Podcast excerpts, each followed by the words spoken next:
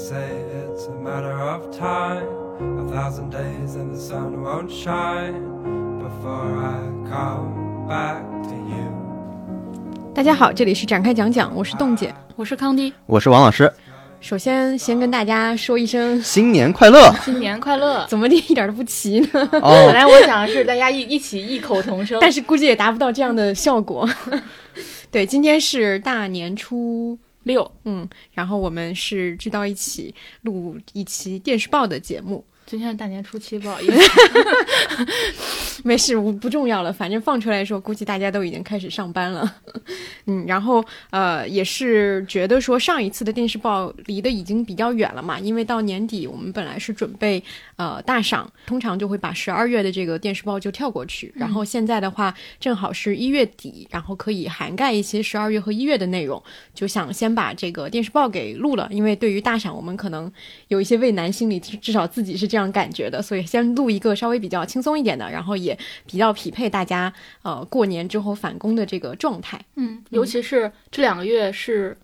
电视剧大爆发，对，我觉得比去年一年的剧都要多。对，是的，有这种感觉。电视剧、电影，包括大家那个讨论的也非常非常多。嗯嗯，就还挺值得来讲一期吧。预计这一期的时长也应该会相对来说比较长。那我们就呃，就是整体就还是之前的那板块啊。首先是热点，然后是电影，然后是电视剧，可能还会讲到综艺，然后最后是个人分享。我们就先从热点开始，然后热点，我觉得我们首先要提的一个，它其实是个电视剧，但是觉得说最近真的是非常非常的热，而且它有多热？多爱奇艺对，爱奇艺的那个热度值已经到了历史最高，就是已经超越了两年前的《赘婿》，然后现在是第一名。而且我今天看了一个小视频，就是返乡的那个高铁上，所有人都拿着手机在那边看同样的一部狂剧。飙吗？对，然后小红书上还出现了各种乱标，就是串戏，嗯，各种串戏的梗。对对对对，就是只要你去刷，就是还蛮多人都会看到这相关的这个信息的。而且我觉得它是特别神奇的是，确实是一个全家都可以看的内容，就是出现又正好遇到春节这样一个时间点，就是上次遇到这样的剧，感觉已经是很久之前的事情了。因为像之前可能有一些我们也觉得挺热门的一些剧，它可能都是年轻人看的会多一些，比如像去年的《梦华录》啊、《苍兰诀》啊，虽然是古装的这种大爆款，但是好像我们的父母可能就是跟他去讨论是比较少的。嗯，但是这个剧的就属于就是我听到很多朋友都是说回家打麻将放这个剧，大家都没心思打麻将了，一起都要看一看。然后我也是在家里跟我爸妈一起看的时候，我已经看到二十多集了，我从中间开始看，我爸妈也一下子就被吸引了，然后就在那边问东问西，然后开始关注这个剧情，所以是很难得的一个现象级的一个电视剧作品吧。对，其实去年的时候也有一部，其实有点类似全家可以一起看，就是《人世人世间》嗯但它那个节点吧，就是它还没播多久就过春节了，嗯它大爆其实是在春节过完。对，嗯，而且那个整体基调会比较沉，对，嗯，不像狂飙，大家有一些很多鲜活的一些梗可以玩那种感觉。嗯，所以我们今天热点最开始就先聊一下这部剧。好，那我们先聊一下吧，就是比如说怎么看到这部剧的，以及看它的一个大概的一个感受。要不王老师先说？行，我第一感受是好久没有看到让反派当电视剧的第一主人公了。虽然说他有两个主人公啊，但是我感觉大家比较重点关注的还是张颂文演的那个角色，就是一个所谓的呃普通人如何崛起成为一个黑恶势力的这么一个人。就我印象中很深，就是我小时候会看过这种，比如说二零零一年有部剧叫《黑冰》，嗯就王志文在里面演了一个毒枭叫郭晓鹏，然后同年有部剧叫《黑洞》，嗯就陈道明也演了一个社会黑社会的头目叫聂明宇，但之后我还在查一下，零零四年开始就下发了对涉案剧的那个审查的从严把关嘛。后来我们其实就很久没有看到类似的涉案剧，或者说没有看到类似的以一个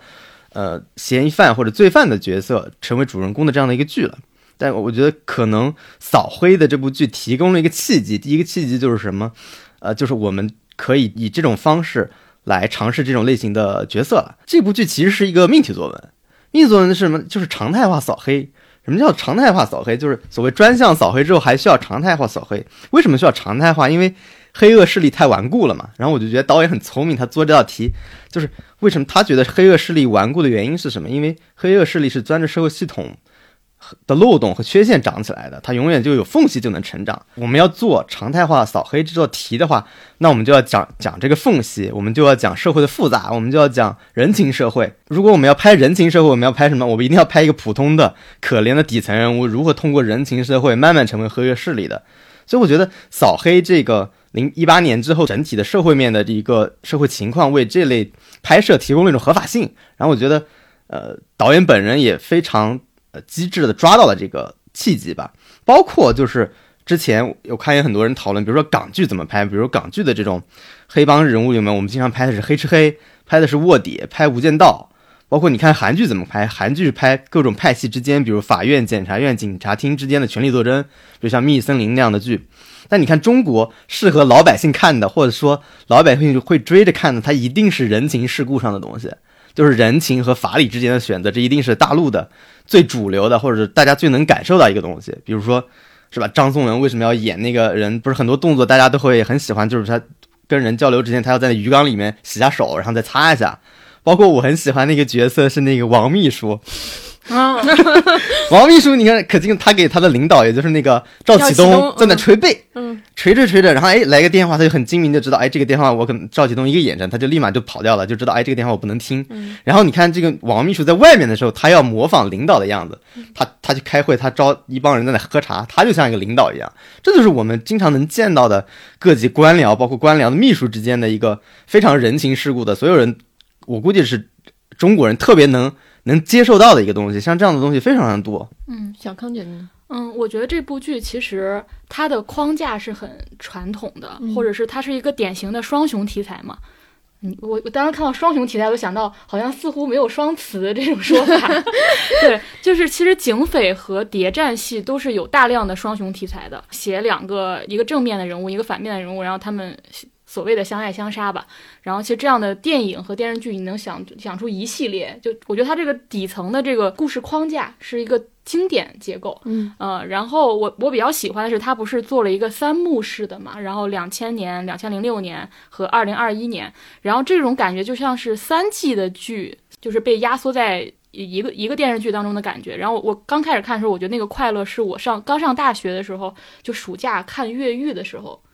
那种很刺激的感觉，它就像一个魔盒，然后你一个盒子一个盒子打开，不断解锁出新人物、新剧情，然后你能完全的去享受那种叙事的快感，这个是我的第一感受。然后后来我还很喜欢说，它这个做成三幕之后，不它有一个二十年的时间跨度嘛？它这个时间跨度其实是恰好能够容纳这种不同时代的社会问题，包括它也可以容纳不同时代警匪之间所凭借的技术手段也好，或者是双方各自借助的途径也好。然后，而且这二十年也是中国其实变化巨大的二十年，但这个二十年又不是九十年代那种改革开放开始经济崛起的那个阶段，而反而是当我们解决了呃财富的问题之后，怎么处理公平和效率的问题。另外是我觉得它触及的深度不再是我们过去看到很多的，就是。比较扁平的分好人和坏人，而是把重点放在了坏人如何滋生，以及好人为什么不得不做出坏事儿。所以我在里面其实很喜欢两个人物，一个是李想这个角色，另外一个是孟德海。现在虽然还没有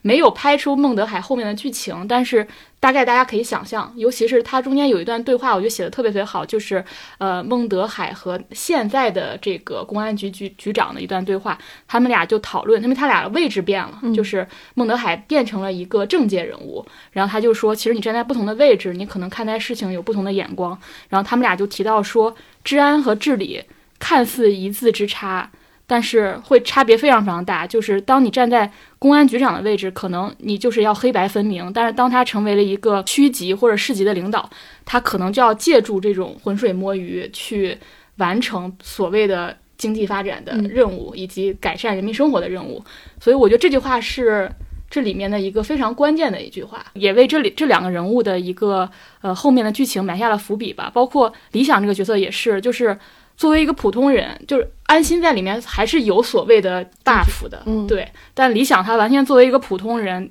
他如果想要去跟魔鬼进行斗争，他可能不得不变成魔鬼，或者是他没有没有权利选择。当一个人胁迫你必须怎么做的时候，你拒绝或者坚持所谓的正义是要付出巨大的代价的，甚至是你一开始你就失去了这个权利。所以我觉得这个人物的这个点也是这部剧的一个挺核心的一个点。然后包括。我也看了一个导演采访嘛，他就说，其实对他而言，这部剧最难的地方，其实就是把这个扫黑除恶常态化的逻辑讲清楚。他这句话他说比较隐晦，你翻译一下，其实就是你要这部剧的难度，就是你怎么把高启祥讲清楚，就为什么这个人能活这么久，嗯然后为什么这个人几进几出公安局都没事儿，就是这个二十年的时间跨度，这个人都没解决掉。其实这个是这部剧，我觉得导演也好，编剧也好，很重要的任务。不然观众看着看着他就不信了，他就不信这件事情了。所以你得一直让观众相信这一点，然后同时你就是保持这个悬念，因为所有人都知道他一定会被干掉。嗯嗯，但是你要保持这个跨越二十年的悬念，其实很难的。我觉得他在这方面的着力点是不断在变化的。其实这个不断变化也借助了，比如说黑暗势力本身也在不断变化的。比如说早期的时候，这种黑社会，徐江，对对对，比如是徐江这样的人物，对吧？他可能是比如说暴力垄断，可能去霸占某种资源，比如矿场，嗯，对吧？然后这种是很常见的。然后慢慢就是到了第二幕的时候，就是资源开采，后来变成城市建设，对，零六年的时候就是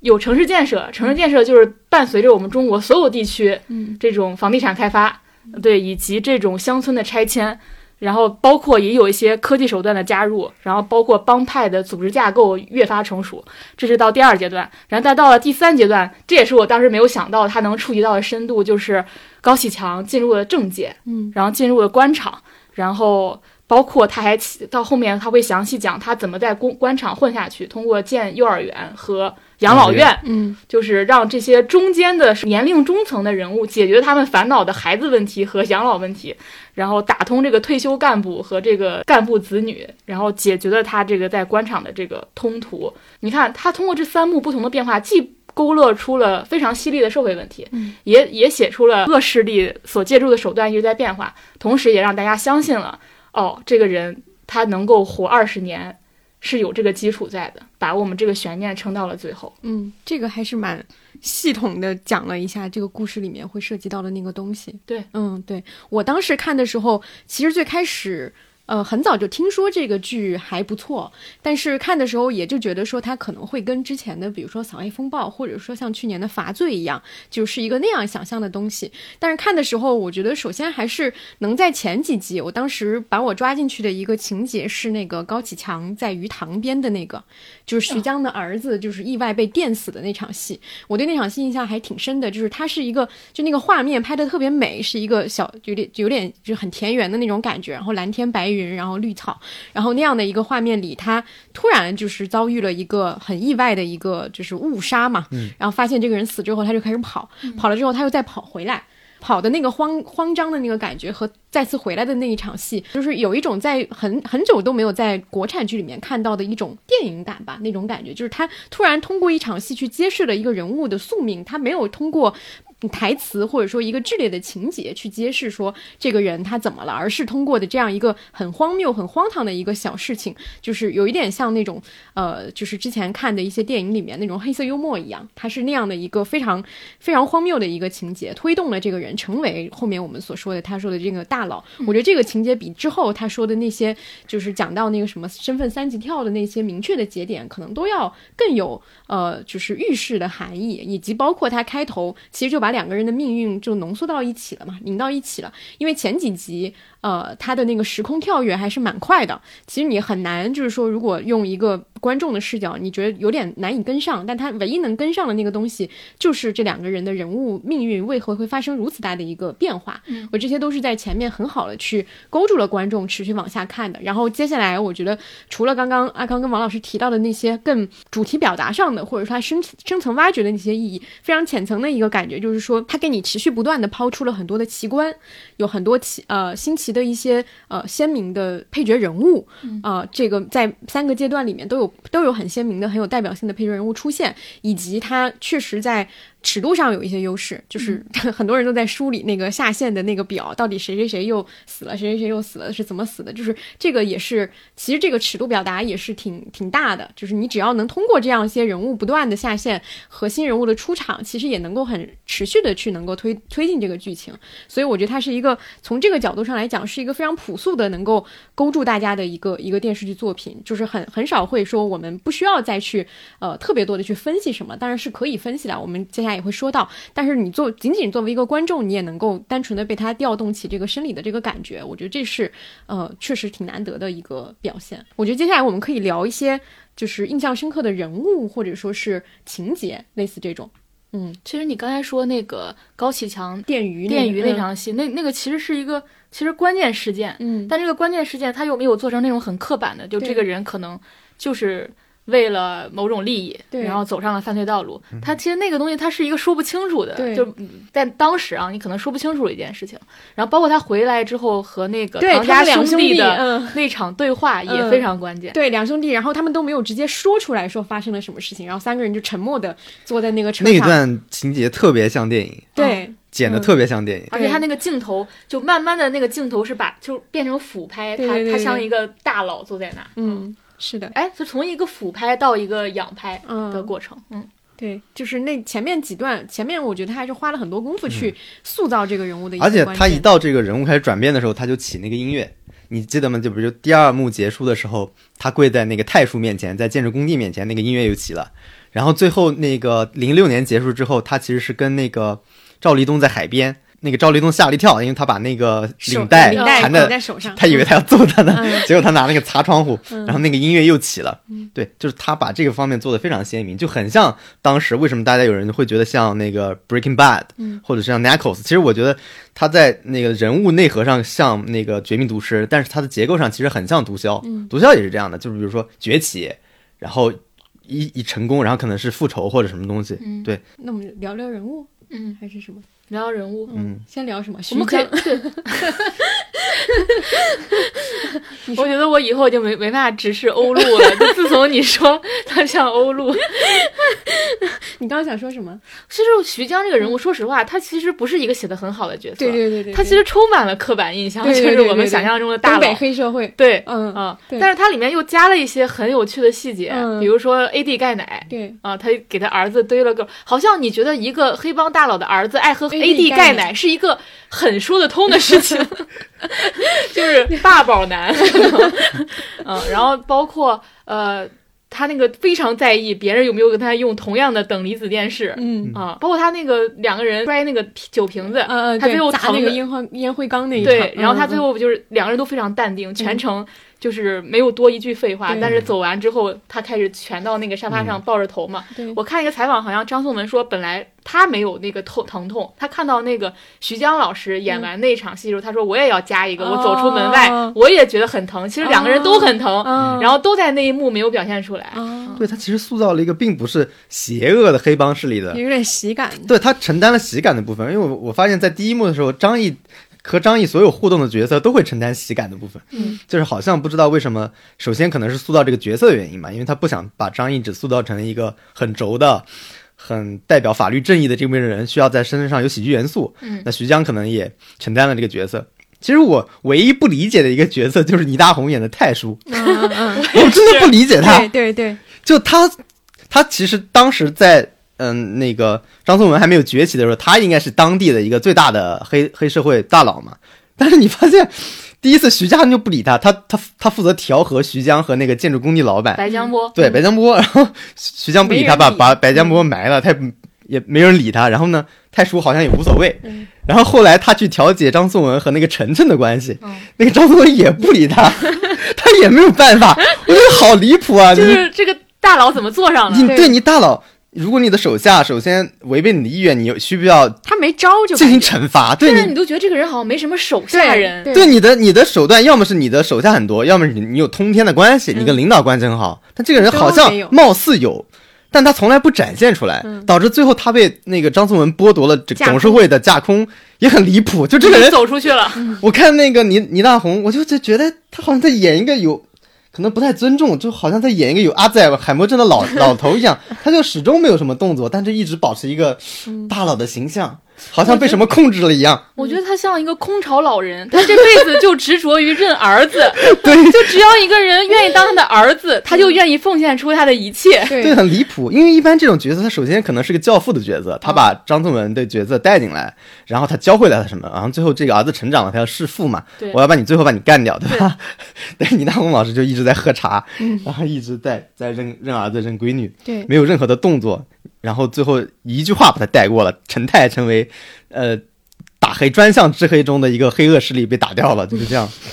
对就我觉得这个这两个，就徐江跟那个太叔这两个人物，其实都是有一点像以前我们看的一些扫黑剧里面的典型。一种是非常刻板印象的东北黑社会，这种大哥，然后暴力手段嘛。然后我觉得呃，那个贾冰演的这个人物最大的特点就是他加入了很多喜剧的元素。刚刚有一个我想补充的是，其实张颂文跟贾冰的那个关系，就是因为正好正好是那个高启强崛起的那个时间，他有很多虚张声势的那个瞬间，他跟徐冰的那个关系里面也充满着那种试探。但到后面，就是这个高启强这个人物就没有这些东西了，反而我觉得一会儿可以讨论的是这个这个大佬。然后，所以我觉得前面那个阶段他们两个人那个互动是比较好看的，包括还有贾冰很多那些台词，我觉得也非常对，非常好笑，什么就是吃饭坐小孩那桌，什么 什么大大哥节哀，他说别别搞这些没用的，让别别人节节哀 对，就所有这些都还挺挺有意思的。就他其实就是那个小孩儿，但他又特别畏惧别人揭穿这一点，对对对，有嗯那种感觉。然后太叔确实就是他有点像是他为什么这个人物显得如此的无能？我觉得是因为有些笔墨没有花在他身上。嗯。就像刚刚我们说的，如果说你要去讲这个黑恶势力为什么能够存在，那他必然就有就要讲他跟权力的关系，以及嗯。包括他怎么去治理这个集团或者说系统内部的这个他自己的这些手下的小弟。但太叔身上没有任何的呃，不管是篇幅还是就是把这些东西全都加给了那个高启强身上，所以太叔就显得特别的工具化，他就而且只能对嗯太叔他如果他作为一个里面的教父啊，或者哪怕是一个旧日的教父，他完全没展示他父权制的建立的过程，以及他用父权制威慑别人的过程。就是里面的威慑都是通过侧面去写的，嗯就这个人害怕，但突然有一天他就不害怕他了、啊，对但也不知道为什么。对，就是确实很很奇怪。我觉得这个也是一种类型的，就是所谓大佬型的人物，就是你你如果不讲他的。跟权力的这个勾结和不讲这些东西，不管是出于什么样的原因啊，那他必然就会显得这个人一会儿很很有那种，就是有点虚张声势的那种。比如说那个金蝉的那个戏，不是就是我不喜欢什么那个那个戏，就是非常的虚，你知道吗？就是那个我当时还觉得很厉害呢，哎，对，那个那个一一下子是能让你觉得很厉害的，因为他好像就是没说你这个事儿，但是我在点你。中国人特别能读懂这种潜台词，是的。但是你长久了以后，你发现他除了点你以外，没有任何的 其他的东西，你就觉得这人在干嘛？嗯，就有会有还还挺典型的这种感觉的。刚才说了理想嘛，啊啊啊！对就理想和安心是一个对照，互为名字上的互为对照。对对对，对哎，刚才那个王老师说那个就是呃，安心周围有一些喜剧那个元素，我觉得喜剧也是这个戏一直都会有的那种。调性就它还是会有一些这种东西，我我我不好判断说它是剧本里本身就写的，还是一些演员现场发挥的。我觉得更倾向于是现场的，或者说他们在一起就是磨出来的一个东西。我印象很深的就是，其实警察局内部它的那个氛围，嗯也其实是很生动的。对，就是有个叫小五的角色，不是大家很喜欢吗？对对对对就永远话不讲完，留一点点。对，然后就是包括说那个呃李呃那个安心跟他那个徒弟小鹿，对小鹿是个话痨，对那个设定也还挺有意思的，而且挺妙的是小鹿话痨这个设定，他竟然最后还有一点儿，就是他在那儿讲说我妈妈我妈作用对我妈妈是一个什么样的人，所以我话痨是因为一直要说话，让他觉得有人在。我就天哪，这个就是这有点像是你会写在人物小传里的东西，但不太会演出来，因为没有空间去展现这样一个小角色。但他竟然真的有，就所以整个的这个氛围让你觉得说还挺神奇的。包括警察局内部，有时候看他们在警局内部的戏，就是谁拿了一个线索回来，大家给他鼓鼓掌啊，什么类似这种很调侃的那种，就感觉你在看《警察荣誉》，就会我就会有那种感觉。我觉得喜剧还挺必然的，就是除了他在塑造人物上，我觉得他更多的起的是调节节奏的作对用。对对对对因为这里面确实它节奏是相对快的，然后反转也比较多，案件也比较多，人物也众多，嗯有时候观众就得喘口气。反正我看这个剧的时候，我是觉得是对正好的节奏，是是就是以前大部分中国电视剧是感觉慢一点的嘛，这个感觉节奏是正好的，所以有一些喜剧是能够调节你的气氛的。对，嗯，是的，我觉得那喜剧元素还挺重要的，它挺能，就是不管是对于年轻观众来说是个玩梗，还是你天然就会觉得说它这个节奏舒缓很很很合适的那种感觉，都还挺不错的。嗯然后还有那个就是高高启盛。这个人物，哦。这个人物长得真的很像孟川，对，对这个人物也比较的有意思，嗯，包括他前期，因为他他和嗯，就是这个兄弟俩的那个设置，就是很鲜明的形成了一个有点对比，然后你又会发现说他的这种虽然看起来学识会比较高，但是他内心也有一种非常非常强的那种自卑感，导致他去做很多这样的事情，这个是很能说得通的。对，呃，他没有沦为他哥哥的一个附属品，像唐小龙和唐小虎，唐小龙和唐小虎也有他们各自的特色，但是啊、呃高启盛是一个我觉得也也是塑造的还挺鲜明的一个反派形象。对，嗯其实我觉得他可以，他如果琢磨更多的细节会更好。对，哎，他前面不是有拍过他的房间嘛？他就是动手能力非常强，然后能做各种手办啊，然后后面就写到他会做手枪，做嘛，嗯嗯，以及他刚出场的时候，我觉得他身上就有那种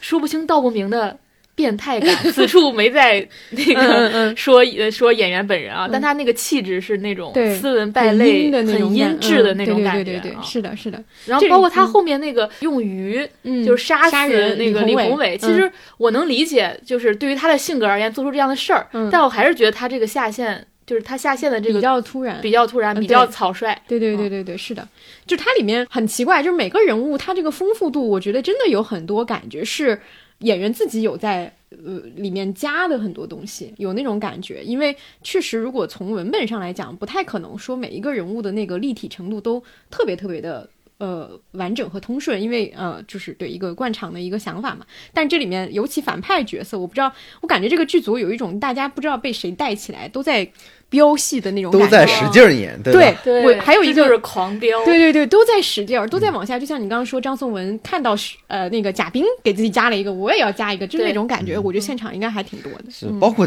张译那个奇怪的口音，啊，这个我真的是要，我真的很受不了。我不太明。白这个是什么意思。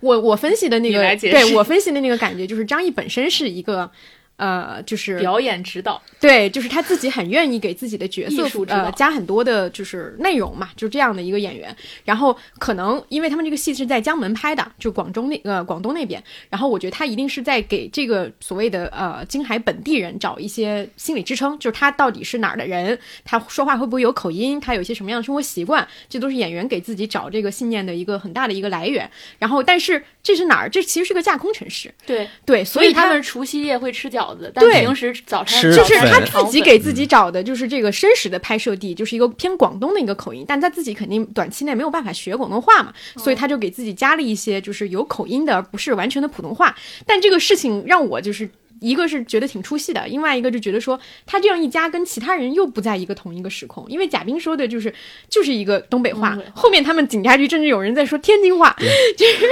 就是包括吃饭的这些习惯啊等等，其实它就不是一个真实的广东的一个设定。对，你其实就是金海就是一个架空城市，你就说普通话，其实没有什么大不了的。但是可能我觉得是演员给自己找那个信念感和找那个人物的时候，他给自己有一个这样的设定，但这个设定并未成为一个通则。那他的口音是不是还老是变？对他那口音特别神奇的是，他只要跟警察局的人、跟什么孟玉什么，就跟他的战友和跟这些比较就是偏情感的那种，嗯他的口音就还挺严重的。但他一跟高启强对戏，他的口音就没那么严重。我自己的分析是，当你需要调动比较多的精神去跟一个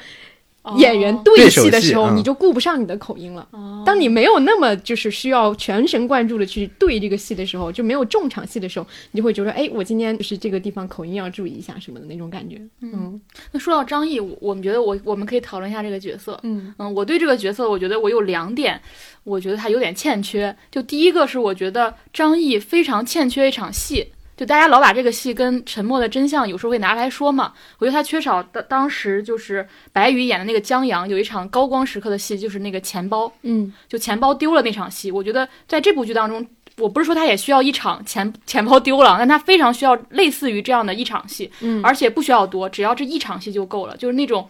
长期的隐忍和这种长期隐忍造成的这种情绪情感的这种麻木，他可能需要在某个不太重要的，然后又很日常的一个情境下，就是一触即发，嗯。马上宣泄出来，然后他被一种非常莫名的挫败也好、委屈也好，被那种痛苦击击溃了，就那一瞬间我会非常打动观众。但现在你感觉这个人物他也有难过的时候，但是没有缺乏那么一场非常经典的，就就这么一场戏打动你，让你知道说，因为你想想二十年，这二十年是非常非常不容易的，嗯然后你二十年都没有战胜你的对手，这其中的挫败感是荧幕外的观众是需要去感受的。对，嗯，而且这二十年的时间，他不可能顺滑的接受了这一切。我觉得到第三幕的时候，他要去写他慢慢的好像变得会保护自己，然后变变得会去跟警所里的人聊一些日常生活啊什么的，这些变化我是能能看到的。就是，但他还是缺少一些非常高光时刻的戏。嗯嗯嗯，另外我就觉得，我觉得安心还缺少刻画他自己的生活环境。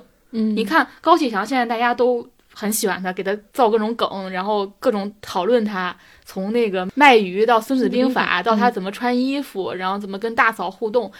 一系列吧，就他的他的细节非常丰富。我觉得是因为一开始我们都知道高启强的生活环境是非常非常具体的，就观众都知道他喜欢吃什么用什么。到第三幕，他有大量的吃打边炉的戏，嗯就是吃什么用什么，有什么癖好，包括那个紧张的时候嚼咖啡什么的，他有各种这种细节，我也不知道这个是演员补的还是剧本就有的。总之，这些细节会让观众自行脑补他的精神世界、情感世界，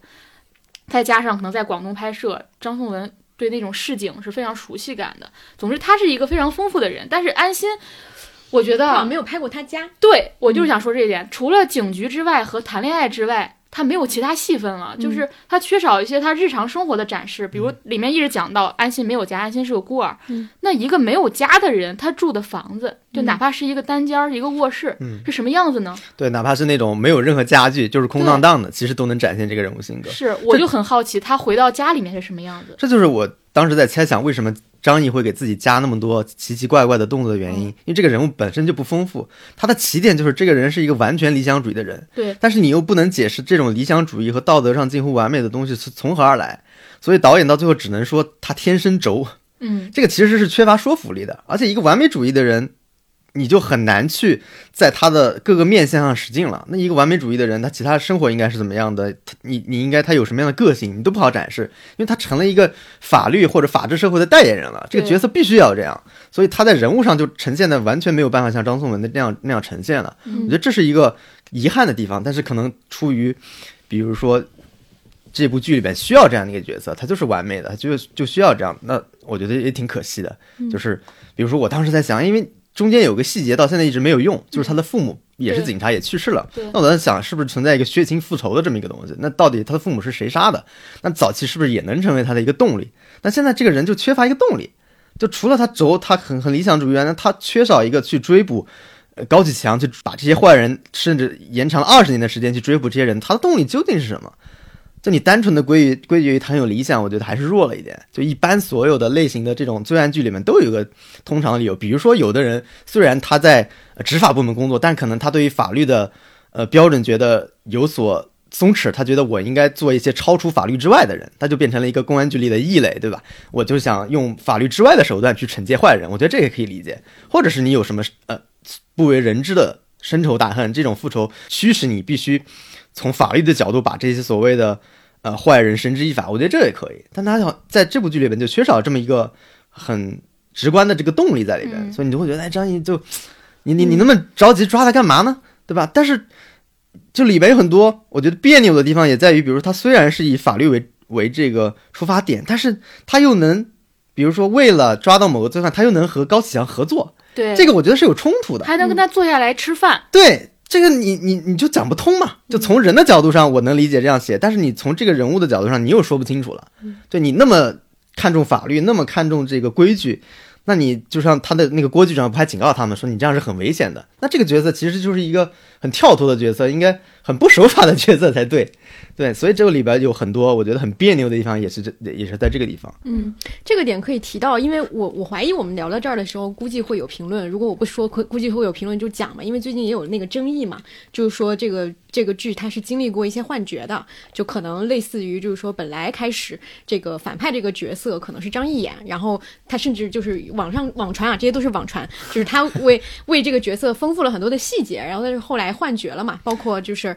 对，然后我觉得从 其实从我们的观感上来讲，他们两个人对这个角色的适配度其实是没有太大问题的。没问题，对，我觉得是这样。但是我觉得刚刚王老师提到那个，包括提到这个正派人物这个点，我刚刚想到了一个可能性，就是其实你会想象在创作之初，一个反派人物他是如何崛起和如何就是丰富他的生活细节，是一个非常自然的事情。他容有易写的事情。对他容易，而且他不太会变，就是他其实不太会变，就是一开始定了以后他就是这样。但是你去想这个正派人物，包括我觉得有一个设置的点是我们刚刚也有提到的，就是他其实是一个。官二代，有点类似啊，虽然不是直接的这种，但是他认识的两个人都是有明确官职的。就他在故事起初的时候，他是一个受保护的一个一个角色，他不是江阳那样的，就是自我奋斗，然后一呃一一穷二白的那样一个人。就这个设置也是，我觉得你你去想，如果是这样的一个设置和一个真正的呃，就是只有自己的，就像类似理想理想这样的人，其实你如果从最开始到现在，这两个人物在直接的行动线上不会有太大的变化，但是他们具体到这个故事呈现出来之后，你就会发现它细节上会有很多的不同。就是我觉得他可能，我我猜想啊，他可能是创作过程当中对于这个人物的，不管是他的家庭，还是他的背景，还是他所有的这个生活环境的描绘，其实是有过变动的。嗯，但是在变动之后，又没有能够很很很快速的去在现有的这个故事里去填充这些细节，所以导致这个人物就显得没有那么的有说服力和支撑度。我觉得他他是有创作上可能这种人物会比较难的一个原因。嗯，如果我看到剧本，我肯定也选高启强的角色。对，这个角色空间很大，所以嗯我觉得，尤其是在我们中国，就是正正派人物是比反派人物难写的，对，大人物也是比小人物难写的。嗯，嗯，因为你会受制于很多框架。对，而且对，而且这个角色张颂文的这种演技的方式也，我看也很多人讨论嘛。如果放在别的角角色上，其实不成立的。他嗯必须有这种非常鲜明的角色，他才能让他的那种细致的观察能力，然后对生活的模仿能能力体现出来。嗯。如果他把这个能力运用在一个平凡的角色，比如展翔，嗯。对，对。今天我们也讨论到了。极为别扭。新居里的展翔。他也很认真、很努力去演这个角色，但这个角色的空间就非常小。对。他就是一个普通的、有点钱的爆发拆二代，对吧？嗯或者暴发户，然后执着的爱一个人，备胎，嗯，对你那个时候去加各种东西，对。有点像张译给这个安心的角色加各种东西，你就非常难嘛。对对对啊，这个不是，我觉得不是演员个人的问题，那就是嗯角色和演员适配的问题。对，哦是的，就包括刚刚提到展翔，我也觉得说张颂文其实他适合的角色还挺，就是还挺类型化的。其实就《风雨云》里面那种感觉，就是谈到演员个人了，就是会有那种感觉，所以他跟这个高启强的适配程度其实是会更高一些的。他也没有办法演安心这样的人物，那更更奇怪，就不仅是形象上的啊，可能有一些空间上他没有办法很好的去发挥自己的长处。对，另外一个我想谈一个，就是高启强这个角色素质上，我觉得有挺大的一个遗憾。遗憾什么？我觉得第一幕拍的非常好，嗯但第二幕的时候你就觉得缺了很多东西。对，我也觉得，嗯嗯，但是我觉我后来想了一下，我觉得可能跟这有关系。就是我们在拍这种类型的剧的时候，我们一般会说公权力是保护伞嘛，嗯你的你的注意力是在公权力是保护伞上。但其实，嗯、我觉得这个导演他其实触摸到了这个深度，但他不太敢，或者说像我们现在无法把这个真正的核心说出来。我们其实滋养黑恶势力真正的土壤是公权力的缺失。嗯，就高启强这个人，你看他最后给他设定的是，他是因为一个意外，所谓鱼塘漏电踏入了这个黑道。但真正的原因是什么？真正的原因就是公权力缺失啊！就为什么他能在那个菜市场里面、渔场里面被人欺负，是因为没有人管他。对，就就像小人物一样，他一定是经过无数次的碰壁，就无数次的正常的渠道无法去申冤，无法伸张正义，无法取得公道。我可能报过很很多次案，我可能跟很多人说过，但都无法去呃弥补我的正义，我才会自己去打架。嗯，是吧？那你到最后才能接受这是一个法治缺失、人情社会的这么一现实，这个才是我觉得导演真正想写的黑恶势力存在的真正土壤。因为黑恶势力它它最终的是什么？它承担了公权力缺失的那一部分。嗯，因为黑恶势力重新制定了规则，这个规则可能是很严苛的，但是这个规则是被执行的。但是我们这个社会上有很多公权力缺失的地方，那些规则是不执行的，普通人是无法从这个中中间得到公平正义的。就像这个，比如说，吴刚，我记得吴刚在某一集的开头，他写的是贫富不均，好像是。他说的嗯。是我们这个，他非常隐晦，他大概就是说我们这个社会有些问速度嗯。这个发展速度太快了，导致有些人不相信通过就不得不使用一些非法手段才能获得他们想获得的东西，嗯因为正常渠道获得不了。非常隐晦，嗯但其实就是公权力缺失的问题。你你去看《黑暗荣耀》，《黑暗荣耀》说的也是这个事儿。虽然霸凌可能他觉得是学生对学生之间，那你看学生家长背后，老师，然后包括警察局、医院，嗯所有人的不作为，所有人的忽视，真正导了这导致了这个所谓的霸凌，导致了这个人物的复仇。那其实，呃，张颂文这个角色也是一样，只是没有敢写。我相信一定他对公权力或者对这个执法机关、正义机关是有失望的。嗯，就是你你会发现，哎，扫黑扫的真的只是保护伞吗？为什么黑那么难扫？因为黑社黑恶势力填补了空白，解决了实际问题嘛。这就是为什么。呃第三幕他一定要写高启强办了两个产业，一个是幼儿园，一个是养乐园，嗯因为他填补了空白。对，而包括他一直在帮他的邻里、嗯，什么菜市场的这些人做各种事儿。对对，我打个电话就帮你解决了。对啊对对对，这个为什么他为什么啊，这是这是为什么黑恶势力难解决？不是因为他做了太多坏事儿，而是他填补了非常多的本来城市这个城市本身应该做的事情，这就是他难打的核心点。我觉得导演是意识到这一点了，但是在我们的剧集里面，你没有办法这么明确的说出来。他其实高启强做了什么？他其实是给城市化进程中被抛下的人一个保护，然后他只是通过这种保护不断的往上爬，从商人到到政界。但我当时就想起了《拆弹部队二》刘德华那个角色。嗯就是用后即即弃的人嘛，嗯就既是警察也是匪徒，既是施害者也是受害者，嗯这就是城市里就是，之所以他成为这个黑道人物，他就是因为，呃，首先他他要获得自己的尊严嘛，你因为我中间记得有场戏，就他被那个李想铐在那个公安局门口，然后他老婆要来送衣服给他，嗯。他就非常不想让他老婆看到这个，因为他需要有尊严，这是我觉得他是一个表面的一个原因。另外一个就是他想获取权利，就是我我后来想，为什么第二幕没写那么好，就是因为我们没有办法把高启强对于公权力或者对于权力的这个认知写出来，嗯就是他对权力其实是既喜欢又厌恶的，喜欢的是权力给他就带来尊严，但是他为了这个尊严，他其实又不得不。去丧失尊严，因为你在爬的过程中，比如你要去求那个领导，你要被那个领导的秘书冲，对吧？你要去陪酒，你这个过程是丧失尊严。他其实是看不上那些真正拥有权力的人，他认识到真正拥有权力的人的腐朽，对吧？呃，比如说太叔，他也觉得他用的权力很腐朽。然后第三点原因就是，他认为这些权利并没有真正的保护好百姓，所以我要自己来。因为黑恶势力他不会觉得自己是黑恶势力的，嗯就他一定觉得自己在做一件了不起的事情。那这个我都觉得在第二幕中如果能呈现出来，那就是一个更加有人物动机、哦对对形象更加鲜明的，对，而不是只是哎我又成了一个黑帮老大的标签，我又干了什么哪些坏事儿，我弟又贩毒了，对吧？就是你需要把这个人物的弧光再建立起来，我觉得那个可能会更好看一点。对对，就是也能承担就是真正导演想去表达的主题。这个我觉得王老师说的解答了我的一个疑问。其实我一直在想的一个问题就是高启强这个人物，他成为大佬之后，他到底想要什么？因为你会发现这个人物他其实是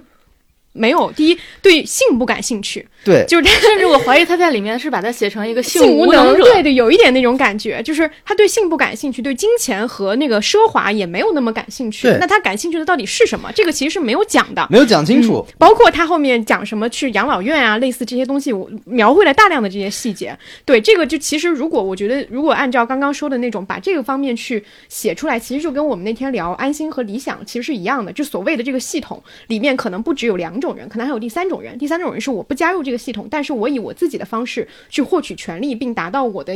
目的一个就是修身治国、齐家平天下，就是什么类似这样的一个目的。我也是能够去为这个社会做很多事情的，只是我的方式并不是以进入到系统当中为一个己任。然后安心是一种是说我在系统里，但是我不认可说权力越大。那个责任越大，或者说我必须要获取更多的权利才能去做好事。然后理想是一种，就是就是说我必须得在这个系统里达到一个比较高的位置，我才能去做我认为对的事情。我觉得这个其实是三种不同的价值观，他们的核心其实都是什么样才是对这个社会来说是最好的一个方式嘛？我们选择的道路其实是不一样，但是高启强这边其实是没有太写通的。嗯，是有这种感觉。嗯，所以我觉得他第一幕的时候有有一场戏我很喜欢，就是他当时刚认识安心之后，他一直借着安心的这个名头，嗯，去各种耍官威，借就是狐假虎威。那一段，其实写出了他刚开始一个善良的人吧，一个懦弱的人，然后他内心对权力的那种渴望。嗯。其实那场戏我觉得写的很好。嗯对对对，是那个其实就是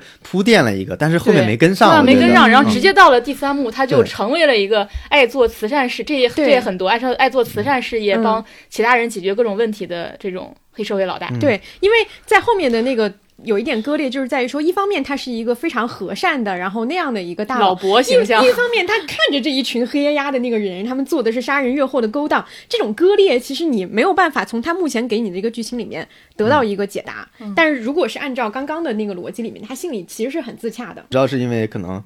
敏感的原因或者其他原因，我觉得比较可惜。嗯，对，因为一开始他其实是靠着呃底层人物那个狡黠嘛，我虚张声势、狐假虎威跟你去获得这个权利。那中中间过程，比如我的我就会很很好奇，甚至我可能会报复你，你们当时的这帮人。嗯对我会很好奇，比如他对公权力态度是厌恶、不信任，还是比如说公安机关如果有场戏会不会早期有场戏公安机关因为没有去接到他的报警，或者是因为呃错过了什么，导致他产生了一个什么什么问题，比如他的家人去世了，导致他对公权力其实是极度不厌恶的，但是这个对整个机关的厌恶和不信任中间，哎，有一个安心在里边儿，嗯，他是一个异端的东西，哎，他觉得这个人还不错，但是整个机关已经烂透了。那他在与虎谋皮的过程中，对于老虎是一个什么态度？他跟这么多官员打交道，那他对于官员是想利用官员呢，还是觉得官员也是 也是一群很腐朽的人呢？还是我要做拿这个东西做什么？就是我觉得这里边有很丰富的可以去把这个安插进来的一个过程在里边。对，包括你刚才说这个时候，我想到他不是第三幕的时候，他不是开会，他在自己本上画了一个。其实我当时就想，他为什么不画赵立东呢？嗯，对他画的是另外一个大佬嘛，跟他对对对对对，但呛把画成个小画成个狗嘛，画成小狗。我当时想，你你你你你要画赵立东，这个就对很能说得清楚。对，我觉得我嗯们现在畅想的都是一些在没有那些限制的情况之下，其实它有很大的丰富的空间的。对对对嗯，完完全全可以。就这这在这种想象的空间里，正派和反派他们都有自己能丰富的那个空那个那个维度。嗯，我还想说一点，可能有点串戏，就是可能跟，因为我觉得好几部戏非常非常像，就是一个是。你比如说，你看好莱坞的经典叙事，它经常有一个套路，就是我为了挚爱之人，我可以做一切。然后你你你看中国的很多，不管电影还是电视剧，你就觉得就是总有一处软肋等待被拿捏，就是所谓的这种高远的目标，我不是为了人类的理想，我也不是为了家国大义，我只是为了亲近之人。但我为了我爱的人，我可以去实现一个我原来不可能实现的目标。就这个是很经典的好莱坞叙事这种套路。就是但是到了《满江红》或者说在这个狂飙里，《狂飙》里，它都是亲近之人是我的软肋。对，总有一处软肋等我要待被拿捏，对，被拿嗯。捏就嗯。就从他跟孟玉分断绝关系，这个情节真的是，我是跟我爸妈一起看的非常套路这个情节啊非常我爸妈的落后、啊。对我爸妈前面都没看，我们其实就是从这个这场戏前面一点点开始看的。我爸妈一看那场戏，他们就知道说，哦，这个男的要跟他分手，因为他要去做更重要的事。我心想说，这个就太套路了，就是就他们太熟悉了，观众包括太熟悉了。但反而那个阿莫那个，我觉得处理的是很好的，就是那个个杀手，对，嗯是嗯包括这个安心角色设置也是孤儿、未婚、无子，嗯就是他的软肋已经全都被拿走了。对，包括你看《满江红》的时候，里面的各多处反转借助的也是软肋。对所以，我真的觉得软肋真就是我们老中人，老老中中人的 命命要害之处啊！对嗯，对是的。所以我看看这几部春节档的戏，包括《狂飙》，真的觉得有非常多内在的是的是的联系。是的，是的。其实包括还有一个，也是昨天讨论的，就是里面的女性角色，其实也都有一些，呃，《狂飙》里面的女性角色也没有说特别，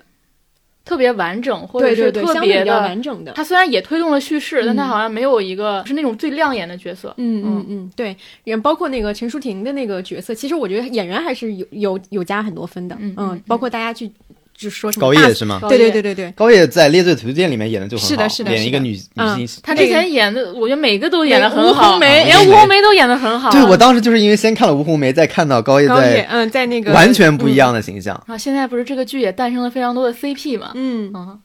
对这个剧其实挺很多都很能磕，啊但但其实我我感觉他们创作者并没有没有任的何，没有任何这方面的想法。对我我其实也想说的一个点，就刚刚提到女女性角色，我想说的一点也是《狂飙》是一个非常精简的男人戏。嗯，就他为什么我们会想起以前的一些警匪剧，包括他的创作班底，整个我觉得他是一个非常典型的一个男性创作班底。其实我觉得，包括前面提到的现场会加的一些喜剧感啊，这种比较这个的东西，可能呃比较多常见于这种类型，其实会让我想起《唐朝诡事录》。嗯，就它其实也是一个很标准的创作班底是是男性的一个一个东西，所以你能在里面看到女性角色她没有太多出彩的地方和很完整的一个一个前后呼应的一个一个回环，但是它呃可能在这些。方面其实是会让你觉得说人物还扎得挺深的，包括观众去，我当时还挺那个什么，就是说观众女性观众在里面磕出了各种各样的 CP，这个东西肯定是超越了创作者本身的意图，他肯定不说意图说我让你们磕这个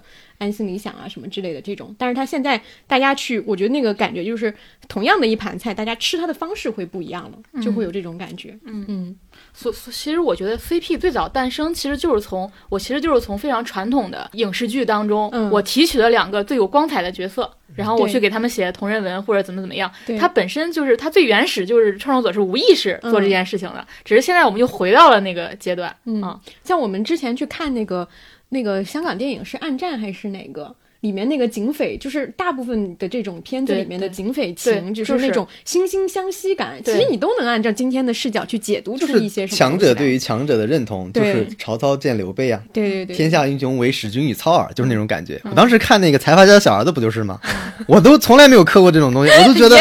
对啊，爷孙 CP 这个太其他人都没意思，其他人你们都是垃圾，只有我们俩是最强的。我我后来就突然明白这个逻辑，CP 的逻辑在哪儿，就是两个强者之间的对话。还有一个，其实刚才王老师讲过了，就是呃，我我当时觉得这可以单独拎出来去讨论。其实我们刚才也回答了，就是为什么大家也是一个争议之一啊，觉得这部剧把反派塑造的过于有魅力，嗯，然后大家就甚至开始主动的为一些审查部门着想，说这样会不会带来一些问题？嗯嗯那都我的理解其实就是觉得这个剧的它的脉络不能放在韩国警匪片，也不能放在香港警匪片。我们更熟悉的其实是香港的那个，我们这一代更熟悉是香港警匪片，它其实更适合就放在中国大陆那个脉络当中。包括刚才王老师提到那几部两千年左右的。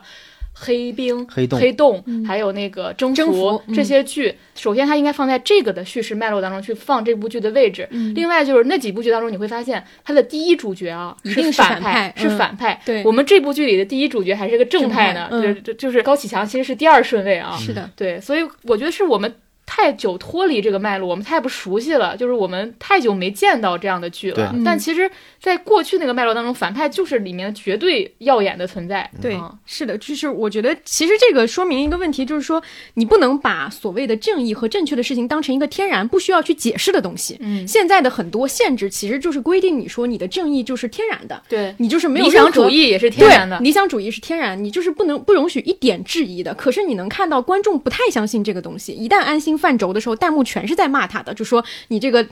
就是应该识时务啊，你不应该在师傅的墓前说这些话。但是如果你真的要写一个理想主义者，他就是在这方面坚持到底，但在其他方面可能一无是处。而且这个也是，就是就是你一定要是这样的一个东西，它才会有有合理性。但是现在又给了这个东西太多的枷锁，他就没有办法发挥自己就是这这种类型、这种角色它本身的那个那个特点了。对，然后以及就是也是一个特点，就是像我我我们刚刚。阿康有聊的，也是我们昨天有聊到的，就是说你能发现国产剧里面的这种叙事，它跟港片和韩剧还是非常非常大的区别。对大家的思考逻辑其实都是不太一样的。国产剧里面大量的，我们昨天聊了一下，就最近十年的吧，国产剧里面比较比较呃口碑和就是口碑和收视收视都比较好的一些作品，你能发现，包括像《琅琊榜》这种古装剧，能发现这些作品有一个特别大的特点，就是它的主角都是一个。就是忍受了十多年冤屈的一个人，是的你一定要花非常非常漫长的大半生的这个精力，甚至你自己都遭受了，不管是身体上的残害，还是一个精神付出了上的，对，你要付出所有，你要抛弃所有软肋，你要斩断情根，你最终才能拿到一个沉冤昭雪的一个结果。这就是我们中国人特别熟悉的一个叙事，也非常的。就是卖座，就是大家也都吃这个东西。当有这样的一个系统的思维的时候，你就没有办法去要求说你为什么不能像韩剧一样一个复仇爽剧，那个东西完全是违背。就是至少是基本是大部分的中国人的这个思路的，就是我们对于社会规则的一些灰色地带，其实是在生活里面过于了解，而对于这种正义的东西，我们其实又是属于旁观的一个心态，我们能我们不太能带入他。就其实你在苛责这个正义的人物单薄的时候，你其实可以想象这个人出现在你身边，你对他的态度是什么？你可能也觉得说，哦，这种事情跟我没有关系，我要离他远一点，不要让他就我很不要因为他的轴伤害到我。对对对，大部分人如果是这样的一个态度的话，其实这样的人物他就很难说怎么丰富、怎么立体起来。嗯，我觉得是一个非常典型的一个一个东西。嗯嗯尤其高启强又是一个根植于人情社会而成长起来的，更容易理解坏人。对太理解。我今天还看见小红书上一个一个情节，就是一个一个截图，就是呃最近的这两季有个情节，不是那个有一个就是举报的人，然后高启强送了他们一套房子嘛，对然后然后那个专案组的那个人说，一套房子就把你收买了，然后小红书截图下面人说，天哪，看到这句话我就来气，心想说，要是给我一套房，我什么都愿意干，就类似这种，就你能看到特别多的这种，就是就是台词那种正义的台词和正义的所谓正确的观念，跟大家的生活经验有多大的这个区别。包括这个、到了这个第三幕，我甚至觉得专案组你你你应该把它写的智商更高，对，因为他是他是最厉害的，所谓权力上最厉害的人啊，办案能力最强的人，但是你看他的那个没有，他们还要故作惊叹。反而反而掉下来了，对就是整个毫不了解大众的生活是日常水平。就是摇摇摇摇摆摆、大大方方的就去人家家了，然后也中间不做任何保护证人的这个对手段，对，是的，就是其实还是有很多这些很有意思。我们从头到尾都是没有提一个词，就是瞎戏剧，这么一个准确的描述。对就关于这个剧最准确的描述就是瞎戏剧，就是去头去尾去虾线，可食用，且蛋白质含量还挺丰富。好呀，嗯，我们聊了聊这个聊了一个小时，行吧，三个小时这简。直是是可以单单做一期。对，好呀，那然后我们这个这是当下一个最大的一个热点，然后稍微浅浅提一下十二月份的一个小事情，就是我们我们的热点的选取标准都很主观啊。对，我们要想聊一个，就是当时许鞍华的一个访谈，就是他应该是在香港还是在他应该是在金马大师课对上了一段发言，嗯。就是关于演员表演，尤其他复盘了自己拍黄金时代。对，然后当时自己没有把握住的东西，首先我非常推荐大家去读一读这个东西，我觉得给我非常多的启发，就是它的启发让你觉得创作确实是挺相通的。虽然他在讲表演啊，但是你能理解很多很多事情。嗯，然后，但我想说的点是，它引起的这个后续的对舆论讨论，就很多人会觉得许鞍华在批评汤唯，然嗯后也会觉得许鞍华以这样的方式做表述是不体面的行为。嗯然后，但是我看这个的时候，我完全没有。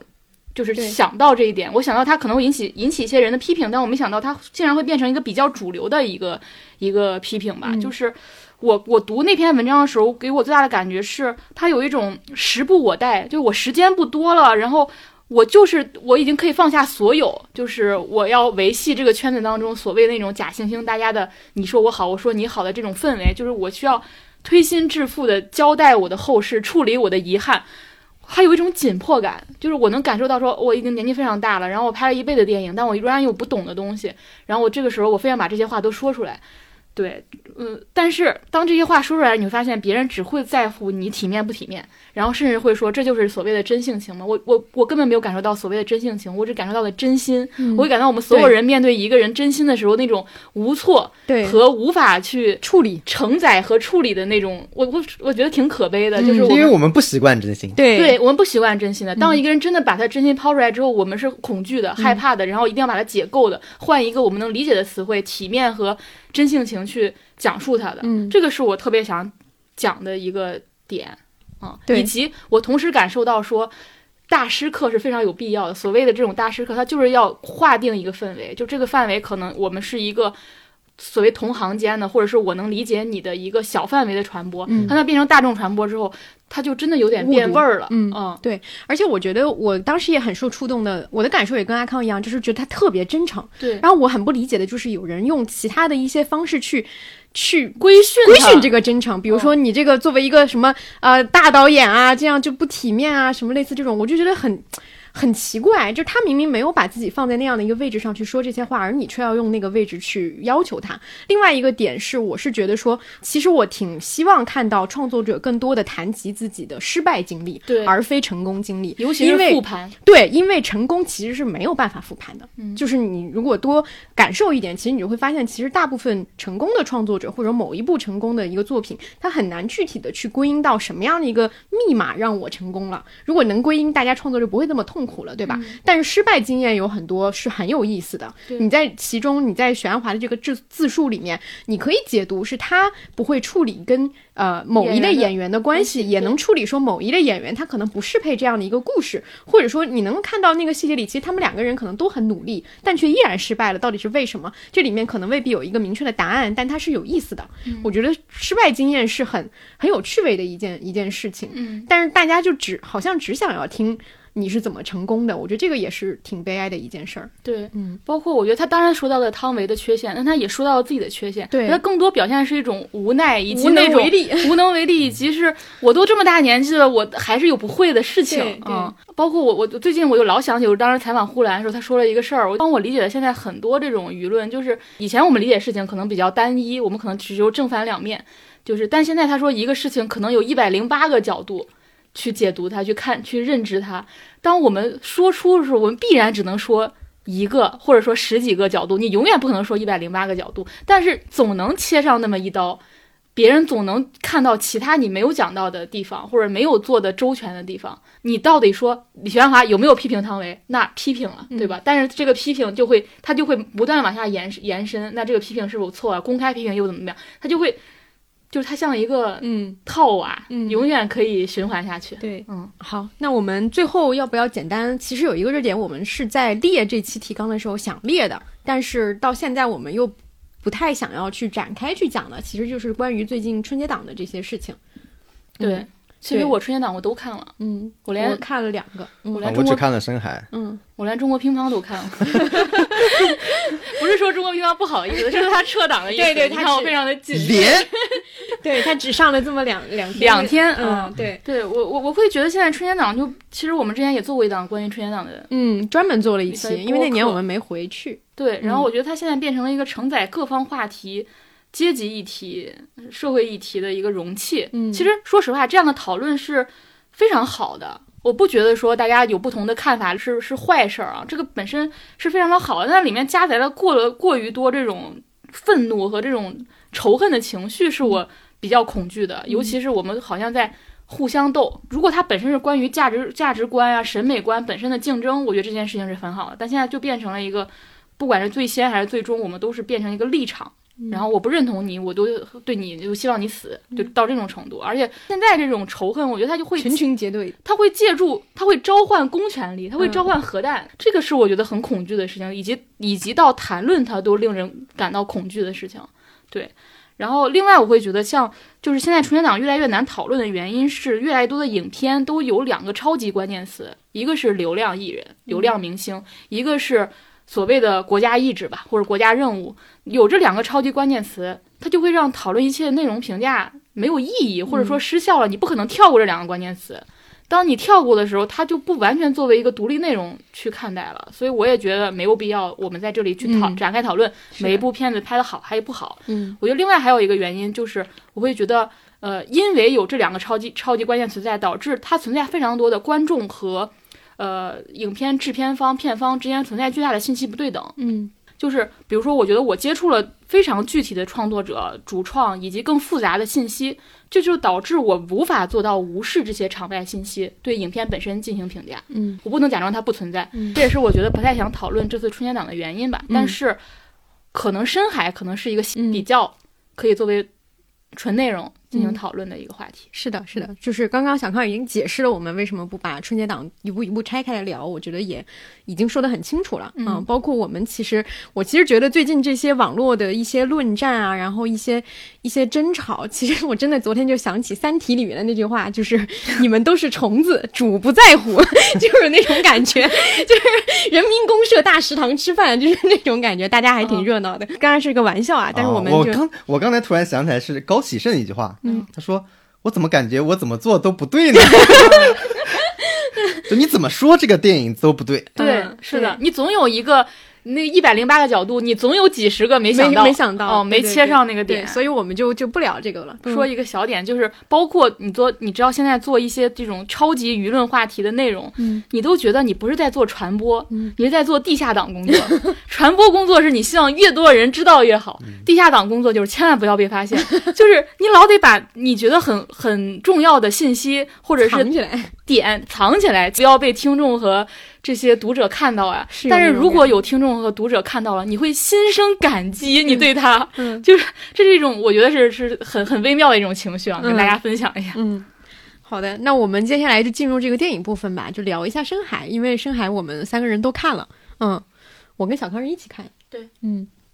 要不王老师先说说，我觉得涉及到深海可能有一些轻微剧透啊，请大家谨慎收听。刚刚狂飙狂飙都剧透完了，狂电视剧但狂飙你不知道最新进度，你这节怎么过的？狂飙没有什么剧透吧？狂飙那肯定是张译打败高启盛呀。我第一个看到这个看完这部电影一个想法，其实它是某某某的遇人不熟的一个同样的形式嘛。嗯啊，形式是那样的形式，然后究竟是怎么样，大家可以自己去看。然后想简单介绍一下他们里边的人物嘛，因为人物主角是一个叫生锈的小女孩儿，然后还涉及到一个叫南河的人，然后正好看了一些采访，就很有意思。比如说，嗯、南河三、生锈四其实是两个那个行星恒星还是还是行星我忘了，然后他们。就是南河三、深秀四还有天狼星是冬季天空最亮的三颗星星，而深秀四是一颗随时都会爆发的恒星，而且它是一颗披着红色外衣的红巨星。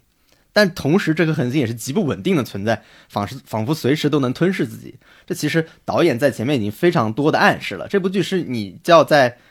呃第三幕之前看的非常仔细的一一部剧，到第三幕的时候，你才能真正的回味起这个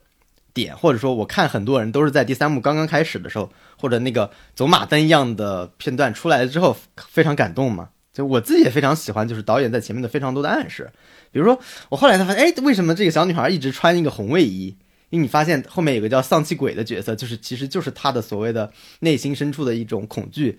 但你发现这个丧气鬼从来没有伤害过深秀这个小女孩，他就包在她的身上，其实是把她保护保护起来的，有点像是我们在遇到一些事情的时候一些应激反应，我们自我的保护，让别人不不容易靠近。是吧？这其实里边非常多的这样内心的具象化的这种描述，这个是一个这部电影的一个特色。就最感动的就是第三幕的那个场景，他发现所有的在深海大饭店的人其实都是现实生活中的人物的对照嘛。就比如说，我突然发现那个那个演深海大饭店里边的那个老金，就是那个舵手，其实是他爸爸。就他爸爸在拍照的时候安上了一个海象的胡子嘛。包括这深海大饭店老金第一次见到生锈的第一句台词就是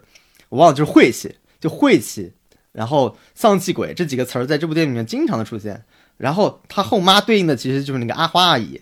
他们俩都说过一句台词，就是生锈真是个好名字。最后你发现深海大饭店里面有一个非常喜欢吃糖的那个海獭，还糖豆，因为他弟也叫糖豆，对，名字都他们都喜欢吃糖。你就发现最后所有的东西都对应了一个具体的人物，而这些人物是他在日常生活中。表现是不一样的，你能感到，哎，其实是一个他可望而不可及的深亲情。他希望他爸可能是像老金那样对待他，这是他心里的一个期待。这是前面所有的铺垫到最后的一个集体爆发，这是整部电影的一个高潮的部分。对，这是我觉得挺喜欢的部分。然后我看这部电影前，首先其实我是看了导演的采访，而且我看了这部电电影的后面的纪录片，然后我才去看这部电影的。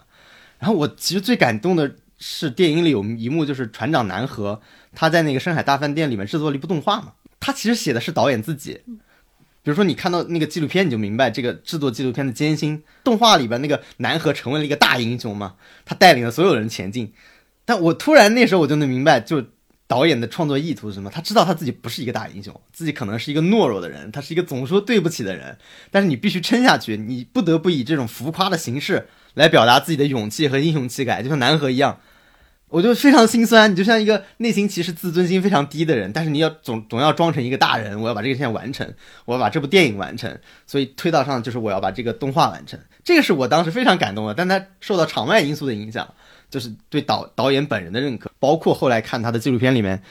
他们做了大概七年时间嘛，还遇到疫情，就是有两次下大雨，我不知道他们办公室怎么选的，办公室一直漏水，然后把硬盘全泡坏了。嗯，对，还有一次我看是呃疫情的时候，因为没没有办法上班。那个场面特别诡异，就是他们远程操作办公室电脑，那整个办公室没有人，但是那个电脑在自己画画。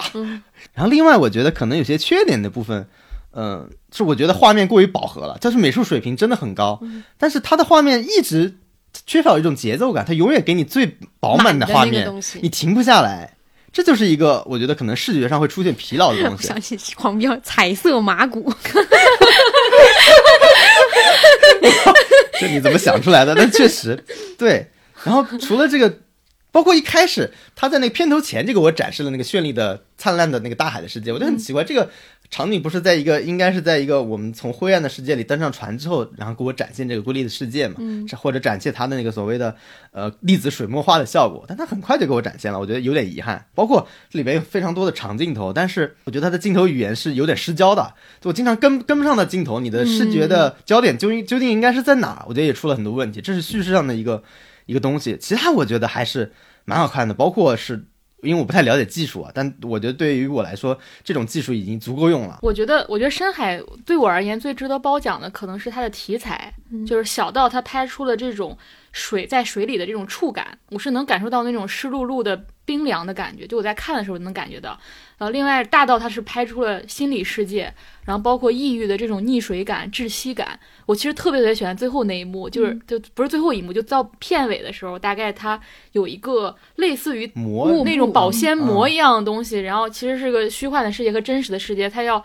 冲破那里，那个里面，我真的觉得我当时那种抑郁的感觉已经被调动出来了，就那种你你被这种保鲜膜包裹，然后你无法呼吸的这种溺水和窒息感，然后以及你要冲破那个是多么困难的一件事情。那个时候，我觉得我的所有的情绪都被调动起来了。嗯，嗯，然后我也觉得，呃，动画是一个特别能够体现创作者个人特质的题材，它比它其实是比呃电影、电视剧、嗯真人是更能体现的，所以这个里面充满了各种可爱的细节。就比如我特别特别喜欢片尾那个绘本，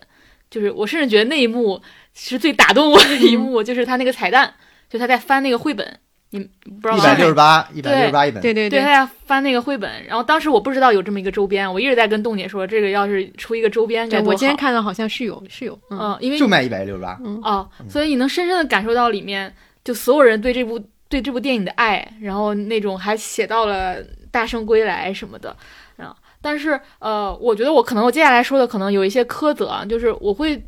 我对这部电影不太满意的地方是，我觉得我对它的期待可能是更高，因为我我觉得我就没见过中国动画拍过心理世界，嗯然后我当时就想的是它的隐喻体系可能可以更丰富，然后现在我觉得它第一是有一些直白，第二是它有是有一些苍白，就是它缺少那种深邃感。就是你拍这种心理世界，你既不能说你毫无指涉，你的隐喻、你的里面创造的世界和这个心理世界没有对应关系，那你也不能非常刻板的就一一对应。就比如说，呃，南河就是什么，深海精灵就是什么，而而是它最终要达到一个效果是，你可能思考第一层它是非常简单的对应，但你再细思，就它最后的结果应该是细思极恐。就是包括我，比如说我以前看《少年派》的时候，我最后就有那种感觉，就可能第一层可能它代表就是你的欲望和恐惧，但你再往后思考那一层，可能它就会上升到一个更高的层面。当然，这个可能有点，我拿《少年派》跟他比，可能有点苛责。呃，他既然我觉得他已经是一个，基本上他就是一个成人童话了，他已经，我觉得小朋友基本上不太能去看这个影片。我觉得你嗯不如走一个更深度的一个角度去写这个故事。然后，包括我觉得像呃小女孩和南河，就是这个小丑之间的情感羁绊，在我看来啊是有点突兀的，就是没有完整的人生大事，到现在我其实都不太理解南河到底意味着什么。有人说，比如导演出来解释是它代表着，呃，他的自救意识，就是他内心潜藏了一部分自救意识。然后我看崔老师说的是，崔庆龙老师分析的这部电影，我推荐大家去看看。然后他说的是，它代表的是这个小女孩所没有的一切心理能力，比如她是一个乐观的人，她是个夸张的人，她是一个呃会插科打诨的人。他说这种心理品质可能帮助他逐渐的把原先的自己进行一个新的整合。嗯啊我觉得有道理，因为你看最后他那个原来他一直是他脑中那个海精灵是他妈恢复成妈妈的那个形象嘛，最后那个妈妈的形象变成了南河的形象，对对对，嗯嗯，我觉得有一有一定的道理的。对对对，是，但是我还是觉得这两个人的感情就是，我觉得我没有那么的被信服。嗯就是虽然我明白他他肯定要讲这样一个故事，然后最后是这个人要救了他，他要要去救这个人，他们两个之间深深的这种情感羁绊，但是我就没太被这个东西。打动，然后包括这个刚坠入这个深海酒店的时候，那一段叙事，我其实没太理解它在其中的作用，因为嗯。当时我们看的时候是像万花筒一般的那种两眼花缭乱，然后有一种极极致的这种绚烂色彩。这个我一看导演说了，因为他常常做黑白的梦，他就希望他的里面要彩色的，怎样彩色就是极致怎样来，然后包括这种扑面而来的所有的人物、动物细节，然后我都想说，他除了展示我的技术和手工业，我的手工艺。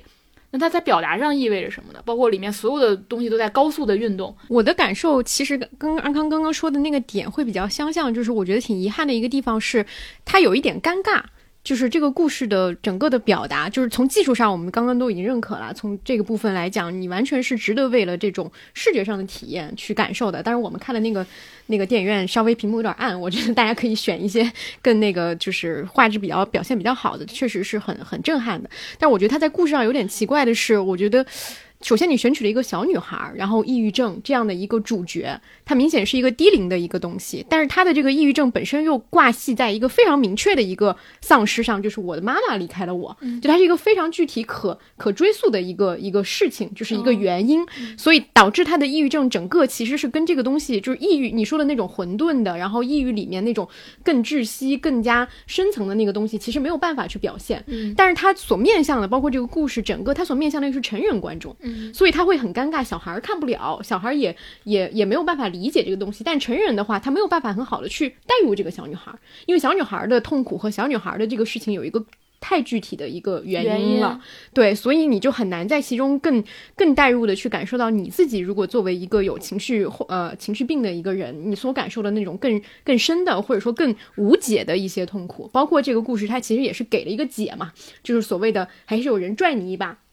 还是有人怎么样？包括我看到也有很多评论说，他这个东西太具体了之后，其实你就会导向说，有有一个人用了他的死亡换来了你的你的生活、你的继续生存的意志嘛。这个东西其实也是不能作为成人世界去理解这个事情的一个对等的。所以我觉得它整体在故事上是有这样的一个不太。适配的一个东西，它有是中中间那部分，在《深海大饭店》里面那部分，我觉得是导演想象力发挥的一个极致，对。然后也是画面呈现和整个的这种这种冲击上的一个极致。但是在这个极致里面，它又没有能够统成一个相对比较完整的一个故事，我觉得是有一定的错配，所以会让人觉得说有点遗憾的这个部分。对，嗯。就题材包括整个的视听嗯。都很完美，但是我确实觉得他这整个故事没有讲好。嗯所以所谓我刚才提到这种隐喻体系没有完整建立，可能根本还是在你刚才说那点。嗯嗯对。因为它还是会让你想到宫崎骏的很多东西，但宫崎骏那个东西它，包括那个它是巨物，清晰的，对、嗯对，它还是会比较清晰的一个小女孩的一个成长之路。千与千寻嘛嗯嗯，嗯对对对，所以它这个就稍微我觉得是有一点。呃，有一点奇怪，可能你如果带着一个，其实因为之前很多我们的信息都是说他要讲抑郁症，你如果带着一个比较高的这样的一个预期，以及你如果对抑郁症本身有比较深的了了解，嗯你再来看的时候，你会有一点觉得他的表达是比较表面的。嗯嗯，是的。因为接下来就是还有一个电影要讲一下，就是《阿凡达二》是上个月的那个电影，因为也只有我看了嘛。我觉得现在有一种电影，呃，当然我们是撇开了很多其他的因素啊去讨论它，就它从视觉效果上来讲，让你非常想要去电影院里感受一遍甚至两遍。但是从故事上来讲，你又对它没有那么的满足。我觉得现在有好多都是这种类型，因为《阿凡达二》就非常典型。我其实是看了两遍，就是因为看视觉效果。哦，啊、就是因为有朋友正好也想要去看，我说没啥事儿就一起去看了。我看了两遍那个视觉效果，但那个故事真的是，就是就是很奇怪，就是你会发现它这个故事，我觉得讲的是一个什么呢？就是一个爹，就是大家比爹位更难忍受的东西是什么？是一个无能的爹。就是一个无能的爹，却掌控着这个家庭的所有的这个事情。因为他第二部其实讲的就是，大家如果还记得第一部，不就是那个男主角他进入到这个潘多拉星，跟这群人最终融入了他们嘛？第二部就是他结婚生子，然后有了自己的后代。第二部就是讲软肋的故事，就这个就是很反好莱坞，就他不是为了我的、我的那个家人能去做什么，他这部完全讲的就是为了让我的家人不受伤害，我就开始逃。我逃了一整步，我发现哦，原来不能逃，我要为了我的家人做点什么。就是就是他这个，所以这一步让人不太舒服的，或者说让人不太嗯，就是能够去去接受的很多的人物逻辑，都是在于这种这种逃避，这种就是所谓的这个软肋逻辑。其实观众会觉得说没有那么大的有说服力，而你却不断的在强调这种，就是一个一个父亲不断的在强调这些价值观，就让你觉得很难受。呃，当然视觉奇观还是非常好的，就是从山里然后进入到海底世界的所有的这些视觉的东西都是做的还还是挺好的，但里面就是所有的这个反派的逻辑也好，主角的逻辑也好，都不太能够让观众信服。我刚才突然想到了一个反驳我们评价深海的一个理由。嗯我现在已经，我已经，我们已经是个自反性 播客了。自己评论自己了。就是我们刚才讲到的说，他的抑郁的原因非常具体，嗯就是他失去了妈妈的关爱。嗯心理学的读者可以告诉你说，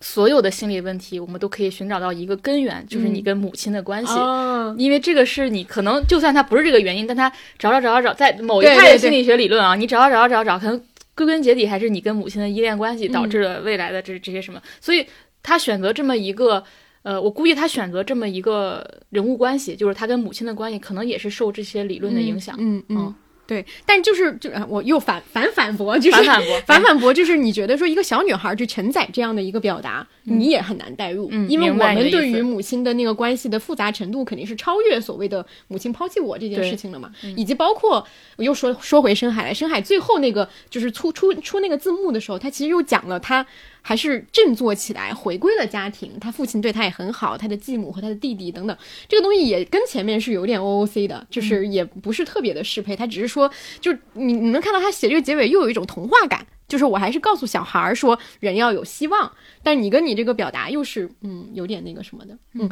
然后再说回那个《阿凡达二》，我觉得还有一个跟深海比较相似的一个点，就是其实这两部作品里面有一一段，就是像刚刚我们提到《深海大饭店》里面的那个运作系统，以及包括像《阿凡达二》里面，我其实最喜欢的是那个捕鲸的那一条线，就是要相对于偏一个所谓的自然保护的一个表达的一个东西，我觉得都能看到那条线写的都还是挺好的。而且甚至也比较偏向于是导演自己很想说的一些东西，你就能看到他既有技巧又有技术，他讲的也挺好，你也懂了。但是在这之外的那些东西，就是所谓的这个，好像是这个故事的一个主框架，都显得有点矛盾，或者说是没有那么自圆其说。因为捕鲸那一段，你就其实能感受到卡梅隆肯定不是一个不懂叙事技巧的人，他能够做捕鲸船和鲸鲸那那当然那个不叫鲸啊，他在里面只是说长得特别像鲸鱼，我就代称了，就是那个东西的一个非常强烈的一个呼应，这些都是很很很典型的一些叙事技巧，我觉得都是有这能看到这些东西的，但只是很可惜，可能它作为一个。商业片或者是怎么样，它整个的那个故事还要还是要讲一个我们我们一家人 We are family 的那种东西。嗯，好，我们接下来就进入这个庞大的这个电视剧部分，这部分真的特别特别多，而且这还是真的。我们先从啊，虽然是电视剧啊，我们先还是从那个动画开始说吧，就是连着深海。对，连着深海之前，呃，B 站上上的这个《中国奇谭》。当然，B 站还上了《三体》呢，《三体》我们就不说了。三体动画，三体动画，对，嗯，对。然后我们先聊一下《中国奇谭》吧，因为它确实是呃十二月的时候大家还挺关注的一个一个一个项目。呃，它是上海美术制片厂对对出的一个呃八集还是六集？八集，嗯，八集的一个一个短片。当时大家都说这是中国的《爱死亡机器人》。的一个项目有点像是这种感觉，它好像是妖，嗯，对，好像是那个今年是那个什么中国动画一百年还是之类的，二二年是，嗯，我觉得可能因为中间也项目出现项目延期，加上那个环境的问题吧，嗯嗯嗯，播出的时候已经是一百零一年了。好的，所他现在应该是放了五集，嗯，对，所以我们可以聊一下这个作品，讨论度比较高的就是第一集嘛，嗯，第二集吧，第一集、第二集、第二集，嗯，那第一集我看完我。当时就想到很久之前，杨盼写过一个小故事，叫《小兵之死》。他写的就是当时那个金庸在写《射雕英雄传》的时候，写到那个郭靖的襄阳保保卫襄阳的过程中，就是杨过拉了一个灰穿灰衣服的小兵，就一句话把他当做郭靖的替身甩到城城楼底下了，就这么一件事儿。然后他就为了这个小兵写了故事，那他会写小兵也有喜欢的人，小兵也有喜欢的汤面，也有喜欢的一个姑娘在那等着他，他也他最喜欢的是香菜末。那小小妖怪的夏天其实写的也是这样，他写的是一个猪妖被大圣一棍子打死的故事，但他把叙事线倒了一下，嗯，他说的是小猪妖也有妈妈，他也崇拜英雄，他也有去跟他的天气去看一看的这种理想，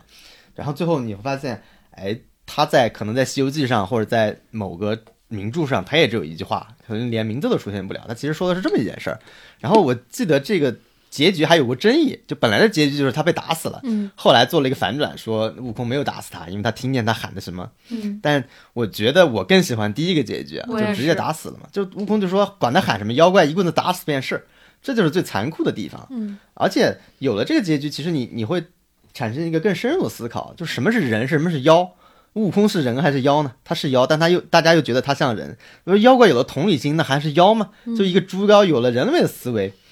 他有了理想，他有了同同情心，他劝告大圣不要进入那个陷阱，那他还是妖吗？那人没有同情心，像孙大圣这样只会杀妖，那他还是人吗？还能成佛吗？其实这里边能讨论的东西就更多了。这也是当年杨盼的那个小说为什么挺有名的一个原因。我觉得跟这个动画。就大家为什么会觉得它有 S 级的气质也是一样的，它是一个成人的动画，它是一个，包括里边很多元素就职场元素嘛，前面非常搞笑。包括你看这部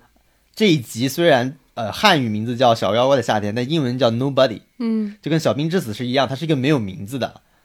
你看小猪妖是没有名字的嘛？嗯啊，他就是一个 nobody，nobody 就是在这个社会上就是一个会被一棍子打死的小猪妖。嗯，对对，这个我觉得挺有意思的是，我看了一些那个小组讨论，但是大家就至少网络上的主流都很喜欢后面补的那一笔。对，因为还有人甚至提到说，因为大圣是一个正面人物，我们不能把他写成什么？你觉得这个很像什么？很像《满江红》有没有？嗯，就是会有一点像《满江红》里面关于岳飞这个人物的一些定义和讨论。因为最近也有一些其他史料嘛，就不多说那个东西了。但是还包括《满江红》那个感觉，就有的人说看完以后热血沸腾，出来发现我是金人，这不就跟小猪妖一样的？就是你在那儿夸大圣，但是如果按照我们那个结尾，就是大家发现，哎，但是我是小猪妖。其实现在大家为什么会喜欢第一集，也又有这个原因，就是它里面那个社畜感，大家更能带入的是小猪妖，只是说你很寄托，是说有一个。大圣那样的人物来拯救你，有一个像岳飞那样的人物来鼓舞你，但是你其实这样的人物，如果一旦带有一些灰色的属性，大家一下子又不知道自己的位置该往哪里摆了。嗯，我觉得还是有一些相关联性的。嗯。然后我我是觉得第二集那个会给我印象会比较深，因为它是纯画面和那个就是很多的解读空间那个东西是比第一集要第一集讲的故事很直白嘛，就第二集那个就是很很很多很意蕴的东西，包括它整个的这个画风，我觉得都是很很少在。国产动画里面去见到的，它有很多很丰富的解读空间，可以供大家去讨论。当然，它可能也引起了一些争议啊。但是我觉得，包括我看了后面几集，它其实每一集的那个画风，它都在努力的做出区别来。然后。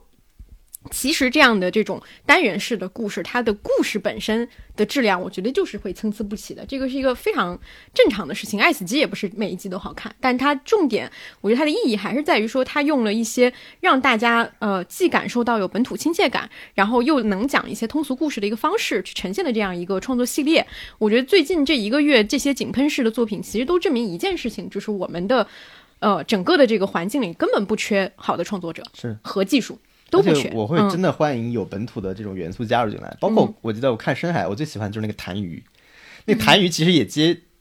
也间接用了《西游记》里的元素，就是我叫你一声名字，你敢答应吗？这就是非常我们传统的元素。法海拿的那个叫什么？波波。嗯。但是《西游记》里面就可能收妖怪不都有那个东西？刚才洞姐提到说，因为大圣是一个正面人物，所以好像他就是个铁律。其实。呃，我们当下的人是可以决定我们用什么样的史观再去看待这样的人物的。今日的眼光再去看这样的东西，不代表说我们定了我们的传统。呃，但是你的眼光决定了你你一个现代思维在看待这件事情。所以我也倒不觉得说我们最后把他那个那个就颠覆了大圣这个形象，他不会的，就是他只是一种看待这个事情的角度。一百零八种的一种。对，嗯。另外，我印象最深的其实也是鹅鹅，嗯，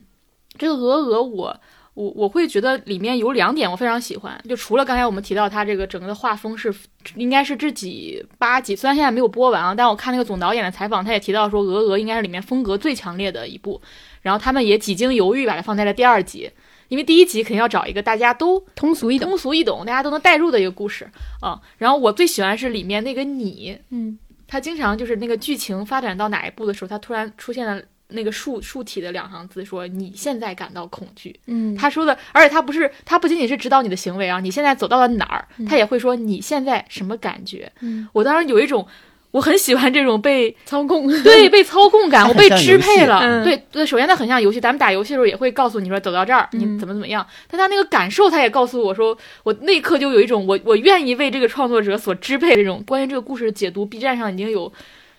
超多非常火爆的视频，大家从不同的角度去解释啊。然后我还看了一个的，有一个 UP 主采访这个这个导演，那个导演也很会讲，大概就是说我是个动画人，然后我不做文学的事情，大家怎么去解读它，这个是文学的事情。我教出这个东西，然后大家可以去从各种角度理解它。但是他最后又暴露了他自己，大概就是说他有一个非常非常喜欢的点，然后包括他到现在都念念不忘的点，那个也是。我现在想想会觉得那个写的非常妙，就货郎吧，那个货郎遇到了一个天鹅少女，然后那个天鹅少女相当于给他提出了一个他不可能达到的要求，但那个要求某种程度上又是一个重大的表白，大概是你把我吃掉什么的，那是一个重大的表白。但当时这个这个货郎是一个没有任何情感基础的少年，然后这个少年是无法承接这样的情感的，就是他接不住，他也抓不住，他也不知道这样的情感是怎么样的。所以他他相当于模模糊糊的拒掉拒绝拒绝掉这少女对他的这个重大的表白，然后最后他有一幕就是这边是一个山，然后这个货郎拿了一个少女的那个耳坠儿，然后那个耳坠儿就风化掉了。嗯啊，虽然这这个故事有多种解释，不一定要从爱情的角度解释啊，但是这一幕我觉得写的非常非常好，就是他很很能激起我们所有人的，呃，你可能在年少的时候，你你可能遭遇了一个你当时无法承载的情感。然后你多年后再看它的时候，它就像那个被风化掉的耳坠，那个记忆好像也是那样子的消散。然后那个导演就说他一直对这一幕念念不忘。我觉得那个里面是他呃独有创作的一个部分，嗯就是最有他特点的一个部分。因为大家都知道，这个鹅鹅它是它的，它其实借助了一个中国传统的一个故事嘛，有一个有一个故事，它是完全的按照那个故事去写的，但它到后面的时候又加载了一些非常现代的东西。然后我也觉得这个东西它它比那种致敬中国动画百年，你去拍一个任何的那种。非常主流的去宣传中国动画百年做什么什么什么都更有价值，是我直接交出一百年后嗯，我们是怎么拍动画的，而且有不同的角度。我有不同的角度，然后、嗯而且你发现这些导演们都会跟你讲述他们小时候怎么受到上海美术制片厂的影响，嗯真的影响了他们的他们的创作之路，他们才可能才决定也去做这样的工作。我当时我我还记得很清楚，我第一次去 First 的时候，我看那个短片的时候，我就觉得。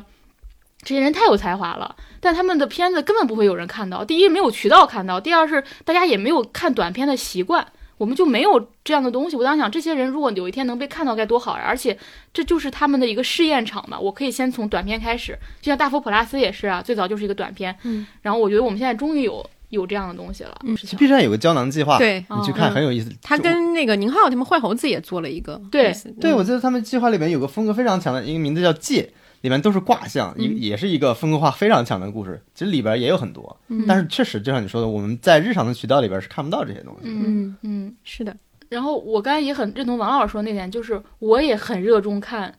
所谓的，包括像“中国风”这个词，现在已经是个嗯是一个很滥用的词了。但是你会发现，你是你是喜欢看这些东当然，西的，就是那是你的成长记忆。对嗯对我那天是突然打游戏，因为我之前没事儿，我就买了那个呃 PS，我就在玩玩那个，比如说宫崎英高的一些，比如说那个老头环，嗯玩那个雪原。我后来觉得都不是不好玩，而是说它里面的元素离我太远了。它都是要么是西方奇幻背景，要么是比如说那个《荒野大镖客》，那其实是个美国西部背景。我最后就玩了什么？最后玩了一款修仙游戏，叫《觅长生》。就是一完全的一个国产游戏。我为什么玩那个？因为里边的那个所有的元素太熟悉了。因为你如果经常看修仙类的网文或者小说来，那就是中真正的传统的中国文化在里边。对，包括我为什么也喜欢玩原原来很多国产的，从《武林奇侠传》到《河洛群侠传》，都都是以武侠为背景的一个中国传统背景在里边，有五行，有这个呃这种。比如说阴阳的这种这种东西，这是中国人才能明白的，你你才知道这个好玩的点在哪。你让我一下进入到一个完全跟我的文化根基没有的背景里边，也很也很好玩，但是那种感受是不一样的。嗯，嗯所以我觉得问题不在于中国风的问题，是你怎么诠释中国风的问题。嗯嗯我在这个中国奇谭当中，我看到了各种角度对对中国的挖掘，嗯就是什么是中国元素，不仅仅是什么水墨画呀，嗯就我们马上能想到的那些东西，它其实有非常非常多的诠释的角度嘛。嗯，就是不需要官方定义的中国是的中国风。好的，我们聊完中国奇谭，然后再聊几个剧，然后都是国产剧啊，也从时间比较早的开始说起吧。先聊那个《回来的女儿》，好几部都是爱奇艺的。嗯，《回来女儿》是今年迷雾剧场的第一部戏，然后它的这个阵容最开始大家也还是蛮期待的，呃，因为导演呃就是之前《无证之罪》的导演嘛，然后包括编剧、包括演员，大家都觉得说应该还是挺有看点的。他最开始也呃热度啊，以及包括口碑也都是蛮高的，但是他最后有一个评分大滑降的一个结果。嗯，嗯对，我印象最深的一个场面就是，呃，那个人就是王彦辉演的叫李承天，嗯。他带他妻子儿女钓鱼的那个场面，嗯。我觉得这个场面跟张东升带岳父岳母爬山是一回事。对对对，当时还做了那个热那个词对条，，就是我嗯觉得、我当时看的时候也觉得非常像，因为他那一段其实我觉得是整部剧里边的一个最高潮的东西。然后那一段结束之后，我觉得就在处在一个下滑的位置，因为嗯暴露出了王彦辉其实也是一个并不是一个老实人嘛，他其实才是可能最终 BOSS 的一个一个嫌疑人。这部剧我前半段看的是非常舒服的，因为他带入了一个非常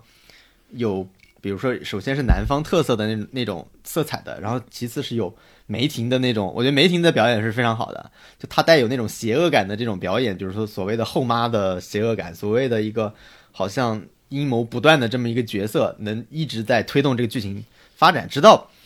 王艳辉出来之后，梅婷突然变成了一个。呃，并不是最终 BOSS 的这么一个角色，或者他们家并不是最全员恶人的这么一个一个东西出来之后，好像这种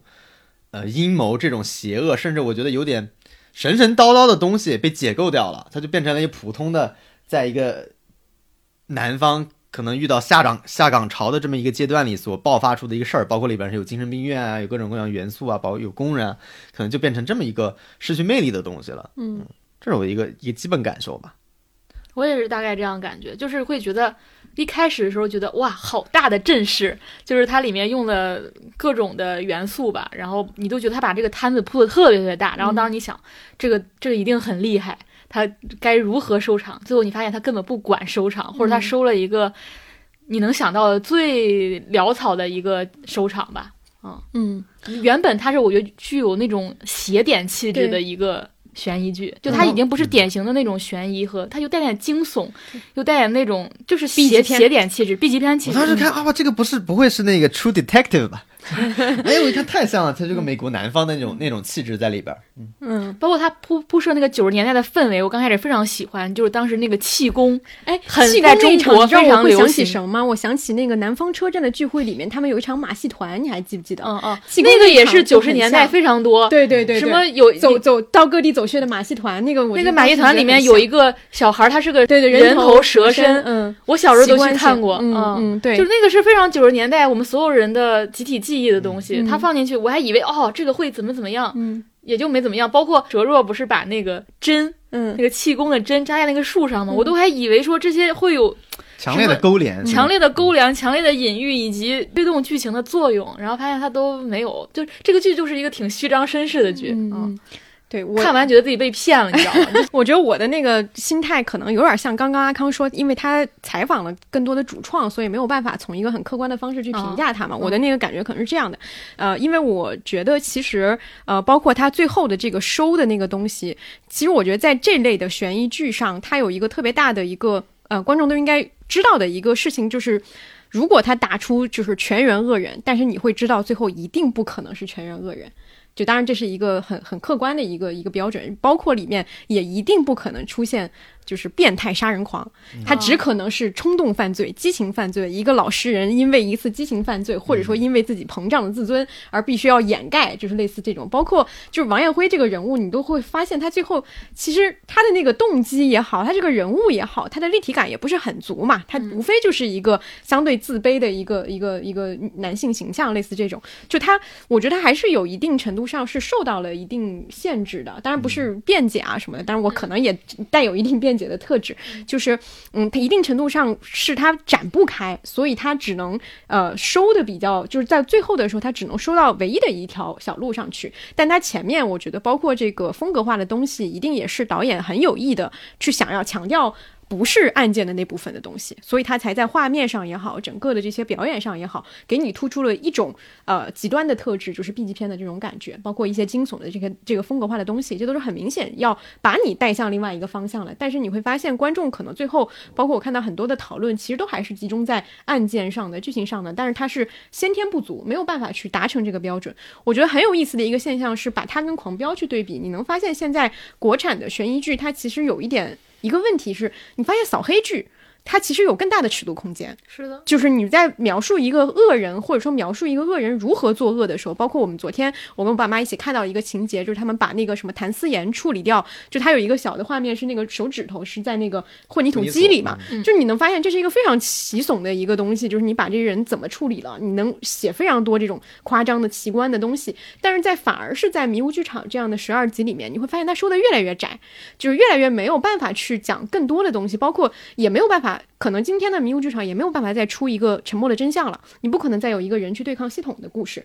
你只能缩在一个小镇、小镇疑云、家庭。家庭谜案，写家庭谜案也都写失败了好几回，八角亭八角亭迷雾，对，就是你能发现这种呃，其实海外就是欧美剧其实也有这个这个类型，就是大小谎言出来之后有大量的这种杀杀老公的这种情节，到最后大家也都看腻了。但是，它有更多的一些可以加一些什么性啊，一些就是亲密关系的一些噱头，但在国产剧里面，你都能发发现它这个空间啊，就是困兽之争那种感觉还是挺明显的。它只只能前面铺的很大，只能说我从从业者的角度就是。我有能力前面还是做这些。对，前面还是就是获取了一定程度的这个，就没有像八角亭迷雾那样，它从一开始就让你觉得没有办法去进入，但到后面收到那样也确实挺挺可惜的，反正是那样的一种感觉。我觉得今天这期肯定有人说，怎么聊来聊去都是房间里的大象，但是没有办法，这期就是这样的。这就是我们的，这就是我们的风格，对，对，是的，我觉得，所以确实比较的遗憾吧，因为，嗯，它确实前期的这个，包括故事的起头，这个女孩进入到这样一个危险的一个家庭，这个家庭里，如果你想象他真的是能够做全员恶人，每个人都有自己的一些秘密的话，他还是还蛮有空间可以做的。好，那我们再聊一个也帅气的剧，就是《风吹半夏》。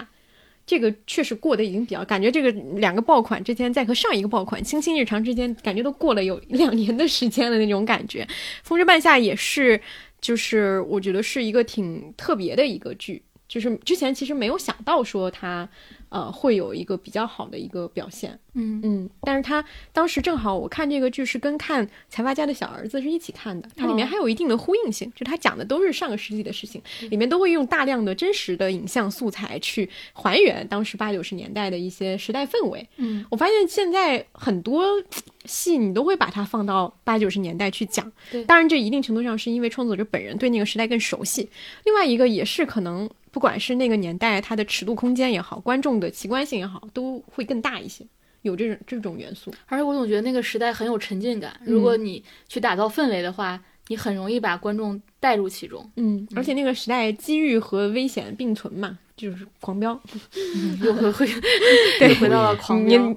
聊一下赵姐你，我想说的就是，其实是赵赵赵丽颖，而且我会觉得《风吹半夏》很重要的就是，你会发现咱们最近这好多部，其实又回到了就是经典的男人戏嘛，就是男人是永远是最有光彩的角色。那《风吹半夏》里面就是赵姐是绝对光彩的存在嘛，嗯嗯，这个我想说的是她的这个戏路。不一定是她本人的意志啊，但我的感觉是从《知否》开始到呃，我们去年也聊过的《幸福到万家》，再到嗯《风吹半夏》嗯你会发现她经常演一种我觉得是挺中国女人的，尤其是我我小时候很熟悉的那种我们家乡的这种女性，就是就是你老家最能干的那个大表姐，嗯她从来不会整那些所谓虚头巴脑的东西，她就是。这事儿就干好了就行，而且我一定能干好，就这个家我也一定能扛住。然后她也非常有那种生命力，她这种生命力是那种就是麦子一样的生命力。所以这个当时我一直以为是个这个片子叫什么《风吹李李健那首歌，风吹麦麦浪，哦，风吹麦浪什么的，我一直记错，因为因为我觉得它里面演的这种女性角色都是像麦子一样的那种生命力，它不是嗯鲜花，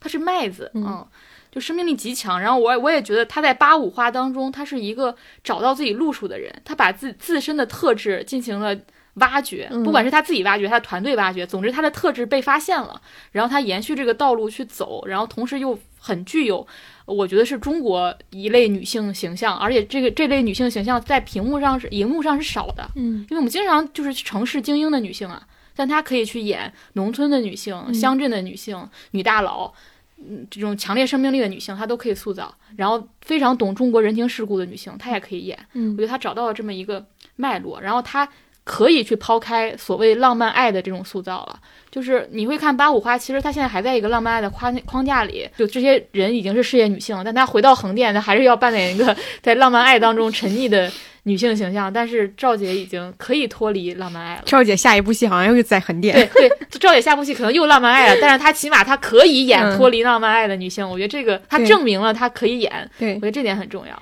我们当时就说他这种类型有点像接了孙俪的班嘛，当时有那种嗯感觉，就是非常就是传统电视剧一类的，嗯，大众都会喜欢的女性形象。包括她今年，我当时看春晚就发现，哦，赵姐单独有一首歌独唱，对，对对然后这个这个戏其实小说里面不是叫不得往生嘛，嗯它的原著是叫不得往生。其实，在里面原著当中，她演的这个他角色是更丰富的。嗯他变成电视剧之后，再加上他又是一个主主还旋律，是相对比较正面了一些，她又说是、嗯、对，她又是个主旋律电视剧吧？应该现在不知道有没有这种说法啊。总之，它的主角是不能有道德瑕疵的。嗯是在里面的时候，那个什么，我记得那个贪图被毁，就整个村民的贪图被毁。小说是是他干的，小说就是他干的，嗯然后他当时别人还大概去指责他，他当时说了一句话，就是往生，我今生我还顾不来呢，嗯就是一个非常执着于眼下事情的人。但是这个剧的结尾还是做的还是处理还是挺好的。嗯，嗯，就是他还是有站站在一个相对比较高一点的一个历史维度去评价当时这一批乘上所谓的这个发展风的这些人，他们到最后的这个结局以及他们的选择会带来什么样的结果。对对对，嗯他还是对历史有反思的。对，嗯就是脱离了一个纯就是女霸总叙事嘛。嗯，好的，接下来还有两个也是这个月的两个剧可以提一下的，就是一个是《三体》，一个是《平原上的摩西》。哦，这两个戏风风格差别好大。非常大。嗯，对但。其实《三体》也挺挺热播的吧？嗯，就是《三体》，因为跟《狂飙》是差不多同时开播的嘛。嗯当时前期的时候，两个剧的那个热度还是都还挺猛的，因为《三体》是在腾讯播。嗯，啊，《三体》这个戏，主要是它的受众还是很广的，对包括一开始我看很多人说，因为看了先看了《三体》动画，所以期待不是很高，对对对对对对对，所以看了《三体》真人版觉得非常好。嗯，很还原，就是但加上后面它播的太慢了，嗯它一天更新一集。嗯，我觉得它有一个点，就是《三体》的，就是它的剧有一个特别大的特点，就是它完全还原原著，而且因为原著在国内的这个受众群非常非常广，所以它前期的那个热度还是挺高的。因为原著看了，原著党看了以后都会很，就至少还还蛮关注的嘛。以及包括有一部分人可能因为它很符合原著，他就认可度很高，所以它前期有很多。但是它有一个持续的问题，就是在于说，如果是看过原著的人，其实对于剧情非常非常了解。你如果真的按照原著拍，我对你后面剧情其实完全知道的，没有任何的点可以拿出来再继续做，或者说是在前前面没有的，不像《狂飙》那样，可能每两集都有一个新的一个一个事件出来，就是会有持续的这个讨论。所以现在稍微能看到关于《三体》的讨论会少很多。嗯，嗯或者它再出来的传播点都是一些比较经典的段落，嗯可视化之后长什么样？对比如那个秦始皇那个二进制的对对对那个拍出来之后，大家也很兴奋。啊，对但它但这个前提就是你看过原著，嗯你才嗨到那个点嘛。对嗯嗯然后包括他忠于原著，忠于到他的文戏基本上是直抠下来的。嗯啊但他也有一些，我觉得做的呃非他他做了很少的改编，但他有有一个改编做的还挺好，就是他这个这个汪淼最后他不是有一个那个信仰崩塌的过程嘛，他加了一场戏，就是当时很多弹幕都在刷宇宙很大，生活也很大，这个其实是。呃，刘慈欣的一个演讲，当时的一个题目还是里面的一句话，然后他包括他又重新相信真理，去跟小学生那个时候在物物理学不存在的这个信仰崩塌的的时候，他还是去跟小学生讲了一节课，讲物理的、物理学的魅力。嗯我其实挺喜欢加了这段戏的啊。嗯另外，我觉得这个剧，我想吐槽的一个问题就是，我觉得他的气质有问题，他的、嗯它的气质很差。其实气质，我觉得它是一个融合了创作观、审美观和作者意志，乃至平内容平台方的意志的一个综合体现，就是它整体的这个剧的气质。就比如说迷雾剧场吧，咱不说它的剧情怎么样，它有自己它有气气质，嗯啊，一上来能让你知道我想带给你进入一个什么样的环境，然后我怎么运用我的视听语言带你进入。但是《三体》，你看它里面有非常劣质而让你出戏的配音，那个配音简过，简直在那种最烂的中国的偶像剧当中都听过一模一样的配音。然后它有非常单调的这种霓虹灯的光影，然后有大量重复的闪回和特写镜头，也有一些片段让你觉得充满了浓浓的 MV 感，嗯而不是那种科技感。啊，当然它有一些非常经典的那种倒计时啊，什么那个呃脱水啊，然后包括大家有有些人很喜欢里面的三体游戏的设置，包括那个秦始皇那个等等，它在这些这种嗯原著粉。看过原著人非常在意的可视化的地方，他做的还是蛮好的。嗯但是它里面真的充满了大量的这种我刚才提到的这种导致你整个片子气质不高的嗯种种问题。你觉得你知道那种是什么感觉吗？你就像有一个美图秀秀可以一键悬疑，他就按了一下，然后 然后就变成了这个样子。这个功能很好呀。就是对，它就不是那种哦，我知道说这样的照，这我觉得这才是美。我嗯告诉你，他就是知道那种哦哦，我要一个悬疑感，我要个悬疑感找一个模板来套过来。对对，同时啊，这个他老让我很纠结，在我为他下定论的时候，他选择了重塑去唱片尾曲。哎，对我刚想说，这又是个很有有气质的事情。它又是一个很有气质的表现，嗯但他那个片子里面又有大量没有气质的做的这个事情，还有他的选角，我觉得有一些选角，这个也是也是我觉得很难下定论的地方。他一些选角让你觉得特别的准确，比如说叶文洁，呃王子文和陈瑾，甚至杨东那个女女演员我根本不认识，但她整体给我的感觉就很符合我我想象中的杨东。但她有些选角又很又很差，比如说，比如王传君演丁仪，对对，然后不不知道他那个演戏是什么法，总是很奇怪 他的他的他的段落，然后包括那个是那个大使不是大使，大使我还挺挺接受的，嗯。那个常将军，哦，常伟思啊，林永健，林永健常常将军，就林永健演的常将军，就让你很疑惑，就是林永健这个人看起来，这个阿康的原话，这个人看起来不懂一点物理知识。你就觉得他他在里我总觉得下一，秒他就要说方言了。对 对，是的，《三体》确实，我觉得他可能他的成与败，哎，也不是败吧，就是他的这两方面都是由于他对原著的一个高度忠实。哦，当然，这是一条就是操操作这么大体量的一个作品，我觉得它能达到今天的这个水平，已经其实是挺难的一件事情了。因为这个作品一直没做出来的原因，不管是就是资金上的，还是各种阻力上的，还是大家无法驾驭这样一个原著就已经让大家很幸福的一个作品上的，我觉得都有。所以我觉得这个本身是要肯定的，就是他能做到这样已经很很尽力了。对然后另外一个点就是说，他对于原著的忠实是选了就是在做这个作品的时候一条非常稳妥的一个道路。嗯，但是它可能也带来的一些问题，就不管是刚刚所说的它在呃画面和视听表达上没有太多空间，还是我觉得我看的时候会有一个点，就是它过分忠实原著之后，你看的时候会觉得慢，对，就是会觉得节奏还挺慢的。包括他面我觉得最最突出的是，他就讲汪淼时遇到倒计时嗯，那场，他用了一集半。对，去描写他遇到倒计时的惊慌失措，我觉得到最后观众已经非常接受且不惊慌了，他还在那儿惊慌就。原著观众就是原著的读者已经非常知道这个情节是怎么回事儿了，但是我觉得那一段，就算他不是一个，他没有看过原著啊，也会觉得长。他那段他也理解了，他已经嗯非常明白、对这个人看见倒计时了，他很慌张，对，他已经懂了，嗯。但他用不同的场景去表现他的慌张。对对对，是的，因为你会会还有，尤其是有一场戏，就是那个进入到《三体》游戏里面的一场戏，就是你能发现，我还对比了一下原著，你能发现文字，因为你很快就过去了，你不会对这个事情的人物的逻辑产生太大质疑。就是就是当那个呃，主光淼第一次进入到《三体》游戏之后，那个人就一直在跟他说这是乱纪元，乱纪元这是乱纪元。小说里其实他写的就是说汪淼就是说到最后汪淼也不追问了，因为你好像也没有想要告诉我，我就跟着你一起说。但是你放到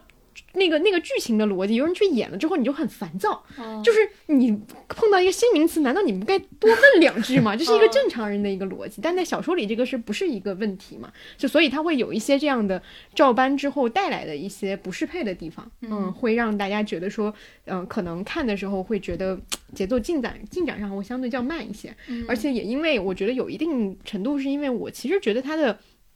小说第一部的体量没有太大，对，然后它到现在要要要维持这个成本，它的集数变多了嘛，或者说集数是一个数量，你只能拍小说里能拍的那些东西，你就知道第一部里面还是有一些不能写、不能拍的东西。但他拍出了红红岸网，有几集的篇幅去对对对写这个，我觉得已经60年代已经是对我觉得已经非常了不起了。对对对，所以他会有这样的一个就是比重上的一个一个差异，就是他在一些我们其实早就知道这场戏你要告诉我们的时候，他花了很多的东西去赘述它，但在一些关键情节，不管是是受制于经费的原因还是其他的原因，他没有办法去详细的展开那个东西。嗯。嗯，但它总体上还是让我们大大大多数人觉得它是，因为我们对《三体》的期待已经很低了，对现在对对。对《三体》改编的期待啊，对对，你感觉就好，就全世界就没人把能把它做好，嗯，但它已经算是稍微突破我们一点点的期待了。我就记得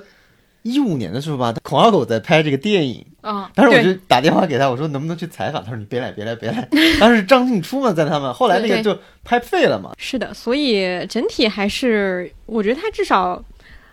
在我们的贴近性上，对这个故事的、对这个小说的了解程度上，肯定是比奈飞那版要做得好的。是的，因为奈飞那个雷。对，奈飞那个肯定没有办法去拍一个中国版的《三体》的那个感觉，不知道还会怎么改。好的，我们最后再说一个国产剧，就是《平原上的摩西》，这个也是就其实是承接回来的女儿，是迷雾剧场的第二部。但它又跟《三体》也有承接，就是它都是根据文学原著进行改编。对，而且是著名的对一个 而且居然在电影之前上了。对，是的，嗯是的，而且电影都得改名，电视剧不用改名，这真的很奇怪。因为服从于不同的单位。嗯，然后《平原上的摩西》这个版本它只有六集，是一个很很很短的一个体量，然后它。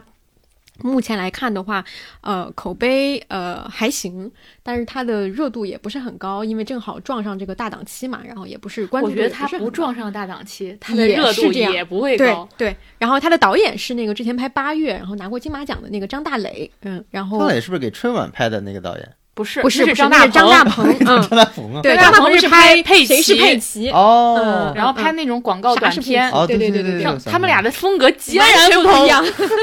可以说是两 正反两极，就是一个文艺的极致，一个个商商业的极致。哦对，这个剧我看了一集多，嗯。没有看的很多。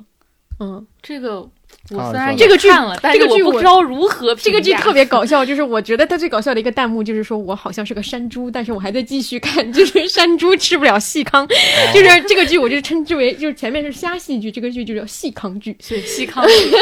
对，就是有人会喜欢，然后大部分它肯定不是一个大众产品，就不是一个所谓的，甚至都不是迷雾剧场这样作为一个小众厂牌的一个观众会喜会都喜欢的一个作品。它但是放在这里面挺合适的，就是对我觉得它是一个很好的一个尝试，就是说如果平台能够鼓励说在迷雾剧场或者说悬疑这种类型上，你能够有更多的尝试，我觉得这个是个好事情。对，嗯。嗯，对，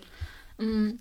我我想说这个改编的事情，嗯。但是我看完张大张大磊接受采访之后，他对自己改编的一个想法的阐释，嗯我又觉得他那个我无法证伪说我原来想的那种改编方式和他这种方式哪个是更好，嗯。因为我我其实看完这个剧之后，我又把那个平面上的摩西小说拿出来看了，我当时觉得哇，这个结构本身就可以用嘛，因为它是个它是个试点人物的方式，嗯就是第一章可能是。呃，庄树，嗯。第二章可能是小斐，第三章可能是呃傅东傅东新新，嗯。他是按照每个不同人物去写，我就觉得方得，小涛那时候已经按照剧本的方式在写小说了，嗯，就他是按照反正不同试点去讲，但他是时间线又是乱的，他又是乱的，他不是按照那种时间顺序去去按，他按照是跟这个事件和这个核心犯罪事件的贴近程度去展示的。然后我就觉得，哇，你如果一集我就拍一个人，然后这个以这个人的视点去看这个事情，然后最后的时候我拼凑出了这个故事，然后拼凑出他们之间的关系，甚至我也可以用这个时间乱序的方式，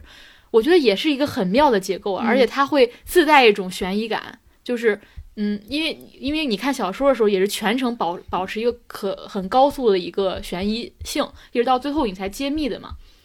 然后我就觉得哇，这个本身就是一个很好的改编思路，但你但你看张大磊完全没有用这点，所以我觉得这也是他很厉害的地方，就是我完全不借助你原著可能提供的某种可能能行的范式，然后他就是又回到了他自己很熟悉的那种。比如说，我用长镜头，我用深焦，用大量的中近景，然后我描摹大量的氛围，甚至他为了把这种环境勾勒得更加的让就更加的真实吧，他是把这个从这个故事从沈阳改到了他熟悉的他的家乡，就呼和浩特，在里面叫青城。嗯，所以里面的很多细节都会替换成他熟悉的家乡故事。我觉得我也能理解，因为他的整个主创都没有东北人，我去拍一个假东北或者符号化的东北，我还不如去还原成一个我熟悉的环境。尤其是他的整个的这个镜头语言都是一种很沉浸式的语言，就是它基本上没有特写的，都是非常遥远的拉一个镜头，然后前面还有。呃，带着这个整个环境，可能前景还有那种虚的人物在那里下棋，但背景是你的主人公可能在做一个什么事儿。就是我很理解说他想给观众创造的那种氛围，但是这种氛围对现在的观众而言确实是非常高的挑战。就是你得，你得多么的用心去看着这个屏幕，不错过任何的一一场戏，嗯你才能最后了解说这是什么是一个什么样的故事。如果是你三心二意的看，你你根本不知道这是在干什么，就它是已经变成一个意识流一样的东西了。就它如果放在传统的文艺片当中，它肯定已经不算意识流，但是在对于电视剧观众而言，它其实是门槛很高的。嗯。你不如把它理解成一个文艺片，如果没看过这小说，能看懂吗？我觉得可以看懂，嗯。因为它在第一集还是第二集，它其实告诉了你小说的底，嗯。他已经告诉你了，嗯，他他重，所以我看他采访，他想说的是，他也不想是讲一个悬疑故事，而是他想讲这个故事当中每个人具体的生活，所以他也增加了所有的元素和他的拍摄手法，都是为了去编织他们的生活。对但是我但是我会觉得那个原著它不是一个很生活气质的东西，嗯它又是个悬疑感很强的东西，嗯这不就相当于你你错位了吗？嗯，就是对，啊，就是这个戏，你为什么不自己去写一个 八月，你再拍一个电视剧呢？对对对对对，它就像八月电视剧版，然后你能发现它用了大量的那个镜头，就像刚刚王老师说深海那个，你跟不住那个焦，这个期它就没有焦，对，就它所有的其实你画面重点在哪，对它很少用或者它的它都是全景非常之微弱。嗯嗯，就你需要你看这个画面的时候，如果你能喜喜欢的人，肯定就是你看这个画面的时候看到特别多东西，你能自己去发现嗯这幅图上有很多很多他给你的细节。对但是普通观众就会觉得说我跟不住，就是我不知道我该跟谁，嗯你没有一个主要的给我的一个线头，因因为这是看电视剧的一个非常典型的一个方式，你必须要给我一个明确的东西，我才能跟着往下继续看。呃但是又因为它是六集嘛，所以它更像是一个艺术电影，或者说是张代理自己之前的那些创作的感觉，就是是那样的一个风格，所以很难从一个电视剧的维度去评价它。我记得最开始的时候，阿康说，他说希望这个电视剧界，呃，逐出这个平原上的摩西剧版，这样大家都可能会比较舒服。对我说这个逐出不是批评他，我是觉得，呃，大家如果抱着不同的期待去看它，其实对所有人都好，嗯。对创作者也不会那么苛刻，然后你观众也舒服一点。嗯。因为我觉得本身它的定位就应该是是一个文艺片，嗯。啊，它可能是个电影，它只是拆成了这种像 HBO，嗯。它不经常把一些文艺片拆成这种非常很长的这个剧嘛。嗯。其实我看这个剧时，我确实想到了那个奥利弗·基基特里奇。奇，我确实想到了这部我非常非常喜欢的短剧。嗯。后来我看那个平台方的采访的时候，他们还真的就是也提到了这部剧嗯。啊。嗯，但是我们可能没有这么的这种环境啊，嗯去承载这样的作品。对，我觉得他在出现在这个时间点，其实是有一点。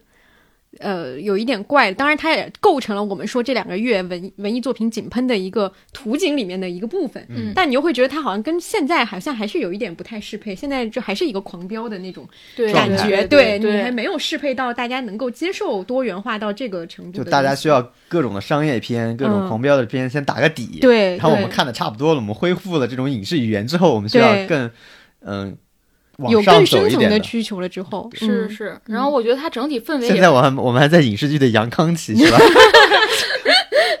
对，对，是是是，嗯嗯。包括它的氛围很到位之后，其实你在，因为你的社会整体变了嘛。你原来放东北的时候，它其实讲的是一个失序的社会，在这个失序的社会当中，它有一些非常狠辣的对时代描绘的细节，那些有些敏感的肯定是不不可不太可能放进来的。但是有一些，就是你看这个里面，因为它的整个的镜头都变成了一个日常生活的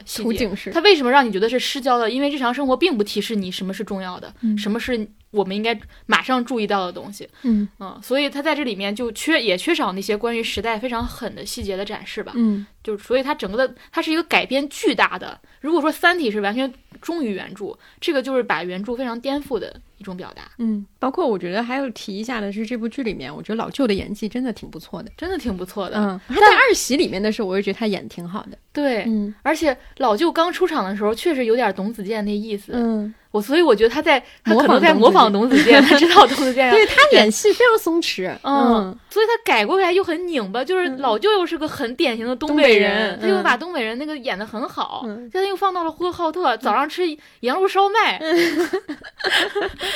对，嗯。然后里面海清其实我我其实看原著的时候，我非常就是对傅东傅东新这个角色我是最好奇的，然后这里面其实是海清老师来演嘛，嗯我觉得海清老师真的太容易突破自己的，他之前演那个引入尘烟，嗯现在又演这个角色。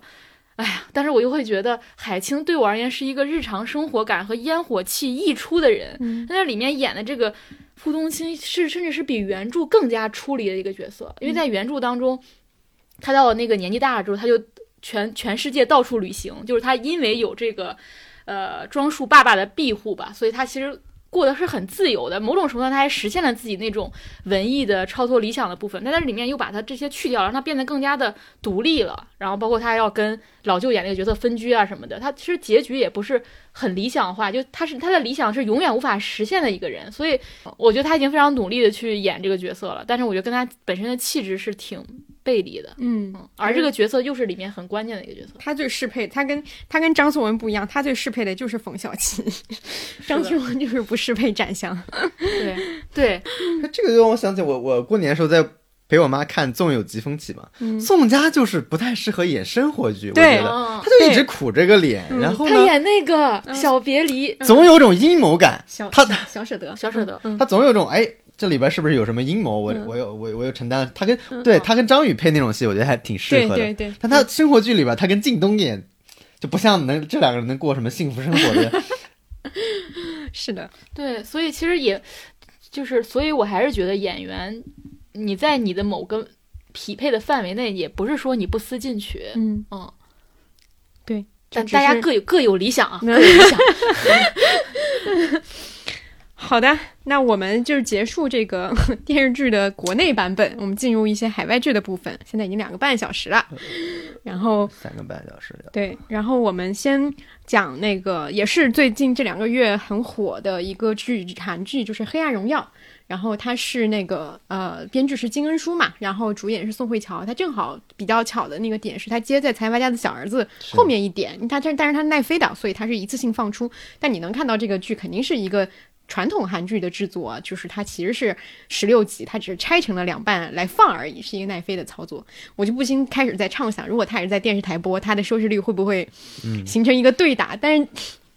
很妙的是，他又没有给这样一个前任夫妻 对阵的一个机会。因为财阀家的收视率太高了嘛。对对对对对，但是我我自己是非常喜欢这部剧的，嗯就是我虽然我现在是因为他要下一下一半要六月份才播，所以呃三月份才播，所以我现在是攒着看。我昨天又我之前看了第五集，昨天又一口气看了第六集，然后就有一种一直想一口气看完它的那个欲望，我是深深的给打住了。我我自己呃喜欢这个剧，是因为我觉得它嗯有非常多新的东西，就是它其实是我们。很多人都宣传嘛，他就是说它是一个呃，就是一个关关于校园霸凌的，然后又是一个复仇的故事，这些都是非常你能想象奈飞跟韩剧合作就会使用的一些元素。但是他在这个故事里面，金恩淑展现了非常深厚的一个功力，他还是做了非常多新的一个解释。比如说，第一个复仇方式，就是以前的韩剧的复仇都是一个。大干快上的，非常就是一定要出气的那种复仇爽剧嘛，所谓这种模式。但是他在这里面，其实他使用的这个复仇方式其实是，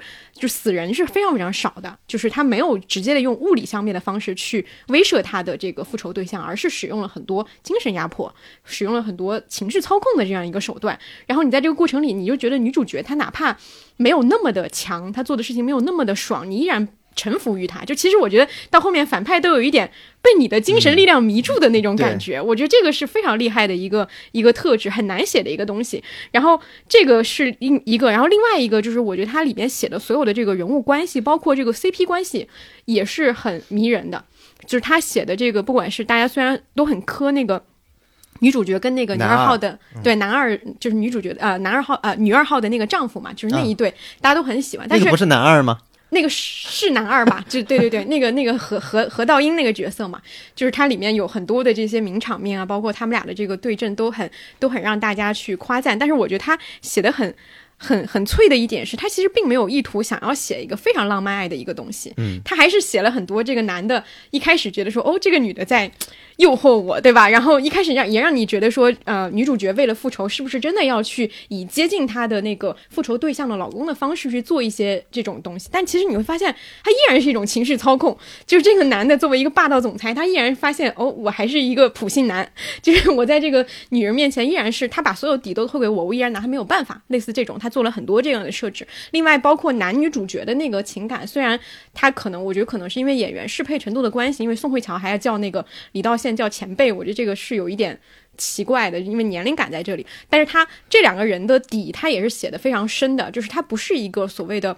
很纯白的一个白马王子去拯救一个已经坠入黑暗的一个女性的一个一个故事，他是两个都没有办法的人。嗯对男主角的那个点是他其实不知道说我除了正常生活下去和除了把这个事情忘却，还有什么其他的方式可以与之搏斗。但女主角的所有的这个方式告诉他，哦，原来你还有一条疯狂的路可以走。就是我觉得这些都是金恩淑写的非常深的一些地方，它突破了传统的我们去想这种爽剧里面的一些非常浅层的逻辑，它里面是有把这个。嗯，我觉得人性的复杂面，或者说是这种生活可能性的更多的面，去展现给大家的。包括他写贫富差距的时候，我觉得也是远比财阀家的小儿子那种要写的很深的。就是，嗯，女二号一直以来的那种压迫感。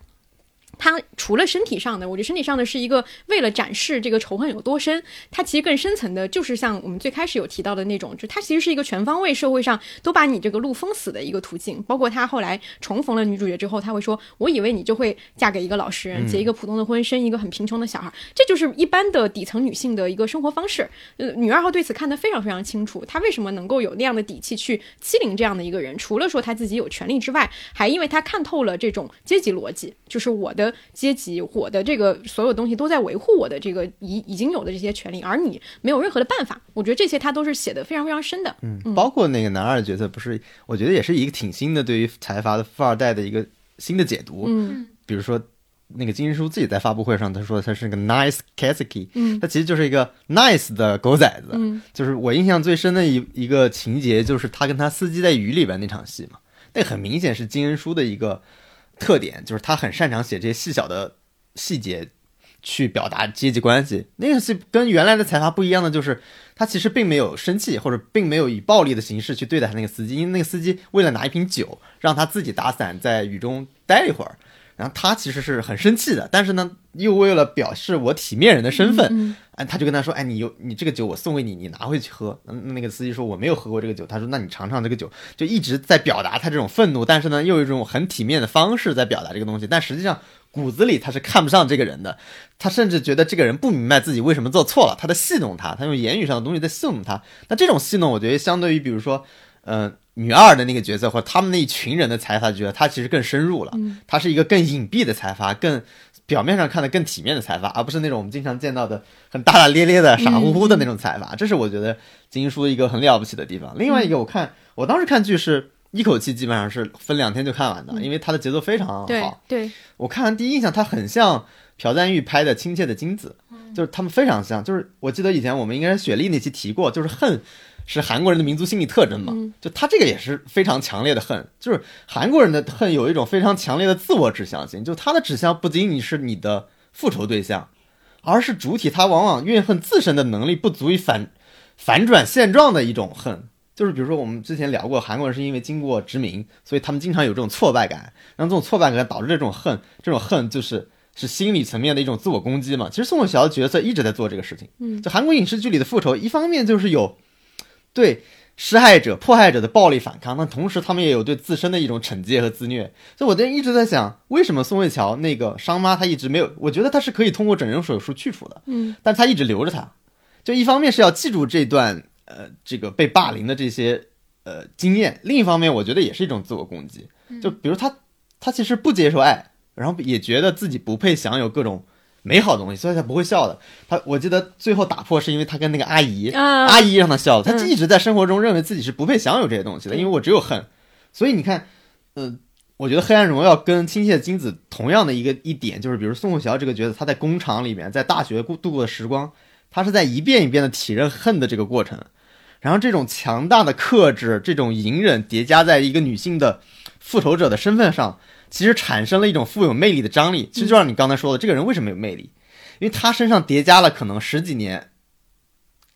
他没有释放出来的一种恨意，这种恨意他同时又没有完全的，就是这种恨意，其实他其他人是不知道的，但是他同时产生了一种魅力。嗯我觉得金人书很明显知道这一点。他比如说在很多时候下围棋的时候，比如说跟男主下围棋的时候，神秘感，嗯不光神秘感，我记得有一有场戏是在雨中还是雪中，拍的非常美。嗯就他意识到这一点，然后另外那种美就是他跟男二下围棋，他们俩错过，男二被他怎么吸引，包括怎么眼神拉丝，是吧？就是大家很喜欢的这些情节，我认为都是因为这种恨叠加在身上的。这个是跟呃《亲切的金子》里面李英爱那个角色是很像的，林英爱在监狱里面也在做这件事儿。那韩国人其实很擅长把这种恨，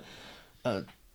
操作成一种美感或者一种节奏感的动力，所以其实第一部里边他还没有开始复仇呢，嗯。大家已经被这种东西吸引了，但是因为这个东西太强烈了，大家想看爆发的那一刻到底是什么样子的，嗯。这个是我觉得，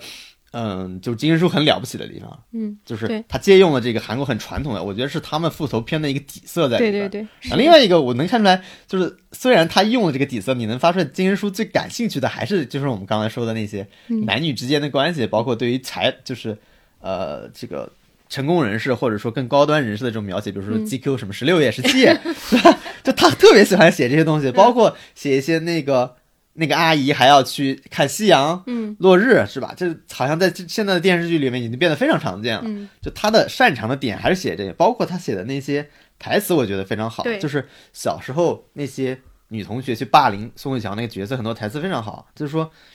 他已经不是那种非常浅的台词，比如说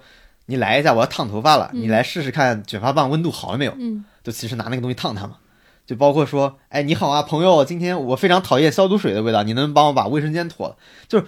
呃怎么说，以一种非常平淡的语调，其实在说非常恶毒的话，他已经到对非常，他这些台词已经写的非常精妙了，他不是传统的那种对于财阀的那种想象了，这个是我觉得。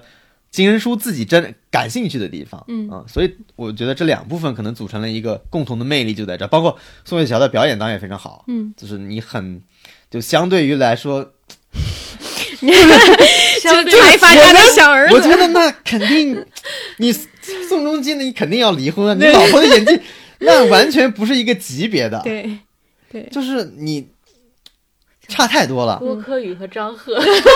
有点那感觉真的差太多了，就是完全是一个天差地别的演技吧。对。我再补充两个点，一个就是我挺觉得挺有意思的是，金根叔在也是他发布会上说，他说自己为什么想到要写这个故事，是因为他女儿问了他一句话，嗯。就他说妈妈，如果呃就是看到校园暴力的那些新闻嘛，他说我是成为一个校园暴力的呃施暴者更让你感到心痛，还是成为一个受害者更让你感到心痛？他一下子就被这句话击中了，就是作为一个母亲的角度，他其实这两种都是一个非常可怕的一个情况。对对，我觉得从这个基点，他去建构了呃两个女主角的这个关系，当然他有更深层的一些挖掘，以及包括他肯定更深层的去思考了。构成霸凌的这个基础是什么？就是刚刚我们说到阶级那些。然后另外一个我想说的也是我很喜欢的，这里面的所有的 CP 关系里面最喜欢的其实是女主角跟大婶那条线，就是大婶的那个性格也好，她的这个角色也好，她也是做了一个颠覆，就是说一个受到家庭暴力的女人，她不是一个。凄惨的一个女性，她是一个神经很大条的、很想要快乐的一个女性。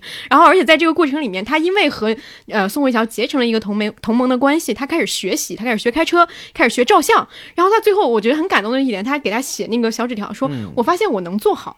就是一个被长期被呃被丈夫所所欺负的一个女性，终于找到了人生的意义。虽然这个复仇，我觉得这个时候对她来说，要对丈夫复仇已经不是一个最重点的事情了。重点是我跟一个女性结成了一个同盟，且我在这个过程里面，我是我发现我自己的价值。这条线写的非常好，嗯因为我当时想，一般复仇的类型的片子，最后总有一个那个关你要过，就是如何完成自我救赎。嗯因为李英爱在那个《亲切金子》里边也需要自我自我救赎，那自我救赎怎么怎么完成？我猜想啊，可能他的点就是在这个大婶身上。比如说，你复仇结束之后怎么办？你需要跟这座城市、跟这个这个城里面的人。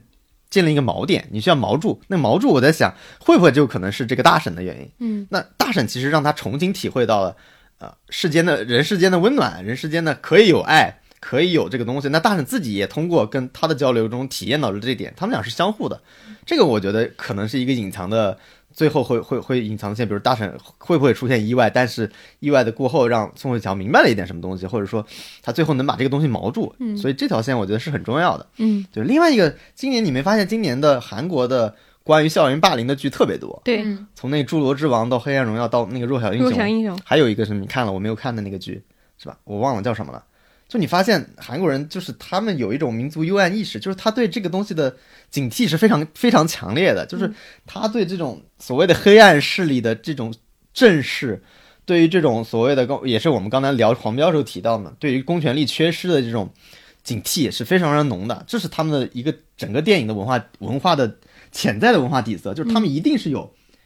就我们可能还要去讨论这个东西。呃，需不需要存在，或者说能不能写？但他对他们来说就是一个本能，嗯，就是公权力丧失嘛。你看他宋慧乔第一个杀个人是谁？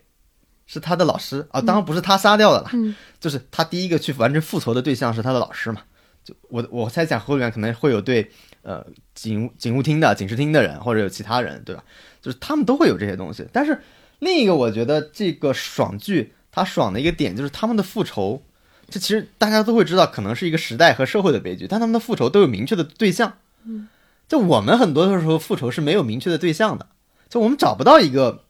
对象去宣泄我们的暴力，宣泄我们的怨恨。我有的想，是不是这是导致我们的舆论场上非常的恨不得吃别人的肉、喝别人的血的一个重要的原因？我们其实，在日常生活中你是找不到这样的人的，但是在复仇剧里面，你可以明确知道谁对你产生了这个恶意。谁是应该对这件事负责的？但是可能我们是找不到，所以它才会成为一种爽剧的原因。嗯，对，我觉得这个也是因为你有强大的恨意，所以你找到了。嗯，因为你太懂得给别人找借口，或者说为一个系统、一个东西的运作找借口了，所以你找不到。我觉得也有可能有这种反作用的一个原因。嗯嗯，所以我们是一种弥散的恶哎意，就找不到应该负责的人，嗯，所以所有人都要负责，因为所有人向所有人散发恶意。嗯所有人要为所有人的恨意负责。对。好的，然后我再讲两个日剧，然后一个是《重启人生》，然后这个剧是呃安藤英主演的，就是然后它的编剧是笨蛋节奏，笨蛋节奏是一个短剧呃短剧表演。的一个人，然后他之前也有很多的，就是他以他为主角，他自己是一个男性嘛，然后他很喜欢演 OL，他之前有作品，比如说像《住住》、像《架空 OL 日日记》，他都是写那种他很很擅长和很喜欢写，在一个比如说像银行或者是什么这样的一个一个很系统的一个范围里面的一个普通上班女女女性的一个形象，他自己也会演这样的一个形象，会穿裙子，然后模糊这个性别的东西，然后他对生活的这。对于这种女女女性的上班族的这个心态挖掘都非常准确，这也放到了这个重启人身上。然后我觉得重启人生就是他之前的这一类作品的一个更通俗的版本，比如说他让安藤英来演他之前演的那种形象，然后以及他套了一个有一点呃所谓高概念的一个壳，就所谓的重生嘛，重生的这个东西。但是你能发现日本人做重生跟韩国人做重生 完全不是一个东对，西。别看评论说韩国重生是财阀复仇嘛，中国要宅斗宫斗，日本人重生是基因德，然后阻止幼儿园老师和同学爸爸婚外恋。对而且他那个就是他那个重生，就是他是重新的平淡的再过一遍自己的人生。对，而且他的重生理由也很日本嘛，他说对他是为了不要下辈子不成为威力的马拉的大食蚁兽。对对对对对，他是跟两个相比起来，就只选择再过一遍自己平淡的三十岁。嗯，对。然后这个剧它的特点就是，确实是它高概念其实不是一个重点，它重点其实还是说它很多的一些日常细节和这种碎碎念的一些很一些小东西，我觉得是蛮可爱的。包括里面那个三个女孩儿，里面又有夏帆。对，有想法但他总算不是一个特别苦的角色。对对对对对对对。我很喜欢第一集里边很好笑，就是那他们三个一块去吃饭，然后那个仙女棒、嗯仙女棒事件，你记得吗？就是那个女生啊，过生日，这个很板垣，其实有一点，嗯，就非常的日剧，非常的板垣。我相信在这部剧里面有非常多这样的细节，就是比如说庆生的时候，哎，他过生日的时候，这次他在他那个安藤英问他你是不是在期待什么？他说是我我期待那那边走过来一个人会挥着仙女棒祝我生日快乐，嗯这样，然后大概意思就是说，哎，那那两个就是。他的朋友大概意思说，哎，你不是说过你不喜欢这样，那我们今年就没给你准备这样。嗯他会觉得，他就想很多嘛，就是日本人的那种东西又出来了，他会想很多。哎呀，这个意思，他们安慰他说，也不是说我们不重视你，他会想，哎，我记得上次过生日也是这些服务员，这些服务员会不会觉得我有什么什么什么问题？嗯就特别多这样的细小的碎碎念，嗯就是脑子里会过的，我们一般不会说出来的东西，在他们剧里面全部说出来了。嗯就包括我记得，嗯、我是看花絮还是截图，就说他爸，说他爸看到那里，他看的这个中年男人，他已经重生回去当小学生了他很，烦躁对，。很烦躁，嗯。他的抖抖腿很烦躁，躺在那里很烦躁，他的什么一个亮起来的一个什么灯很烦躁，就全部是这种所谓的内心的东西全部说出来了，就以一种独白的方式全部说出来了，这可能就是一个日剧，就又能找到日剧的这种感觉的一个东西。对对对，是一个专属于日剧的一个一个特点。嗯，好，简单说一下吧，这部就。然后接下来还有一个日剧是奈飞出的，然后是失之愈和呃，就是担任导演，不全是他，其实应该还有其他导演。然后但是打着他的那个旗号嘛，就是五 G 家的料理人。然后我是呃看了之后一口气把它看完了，我觉得这个片子就是一个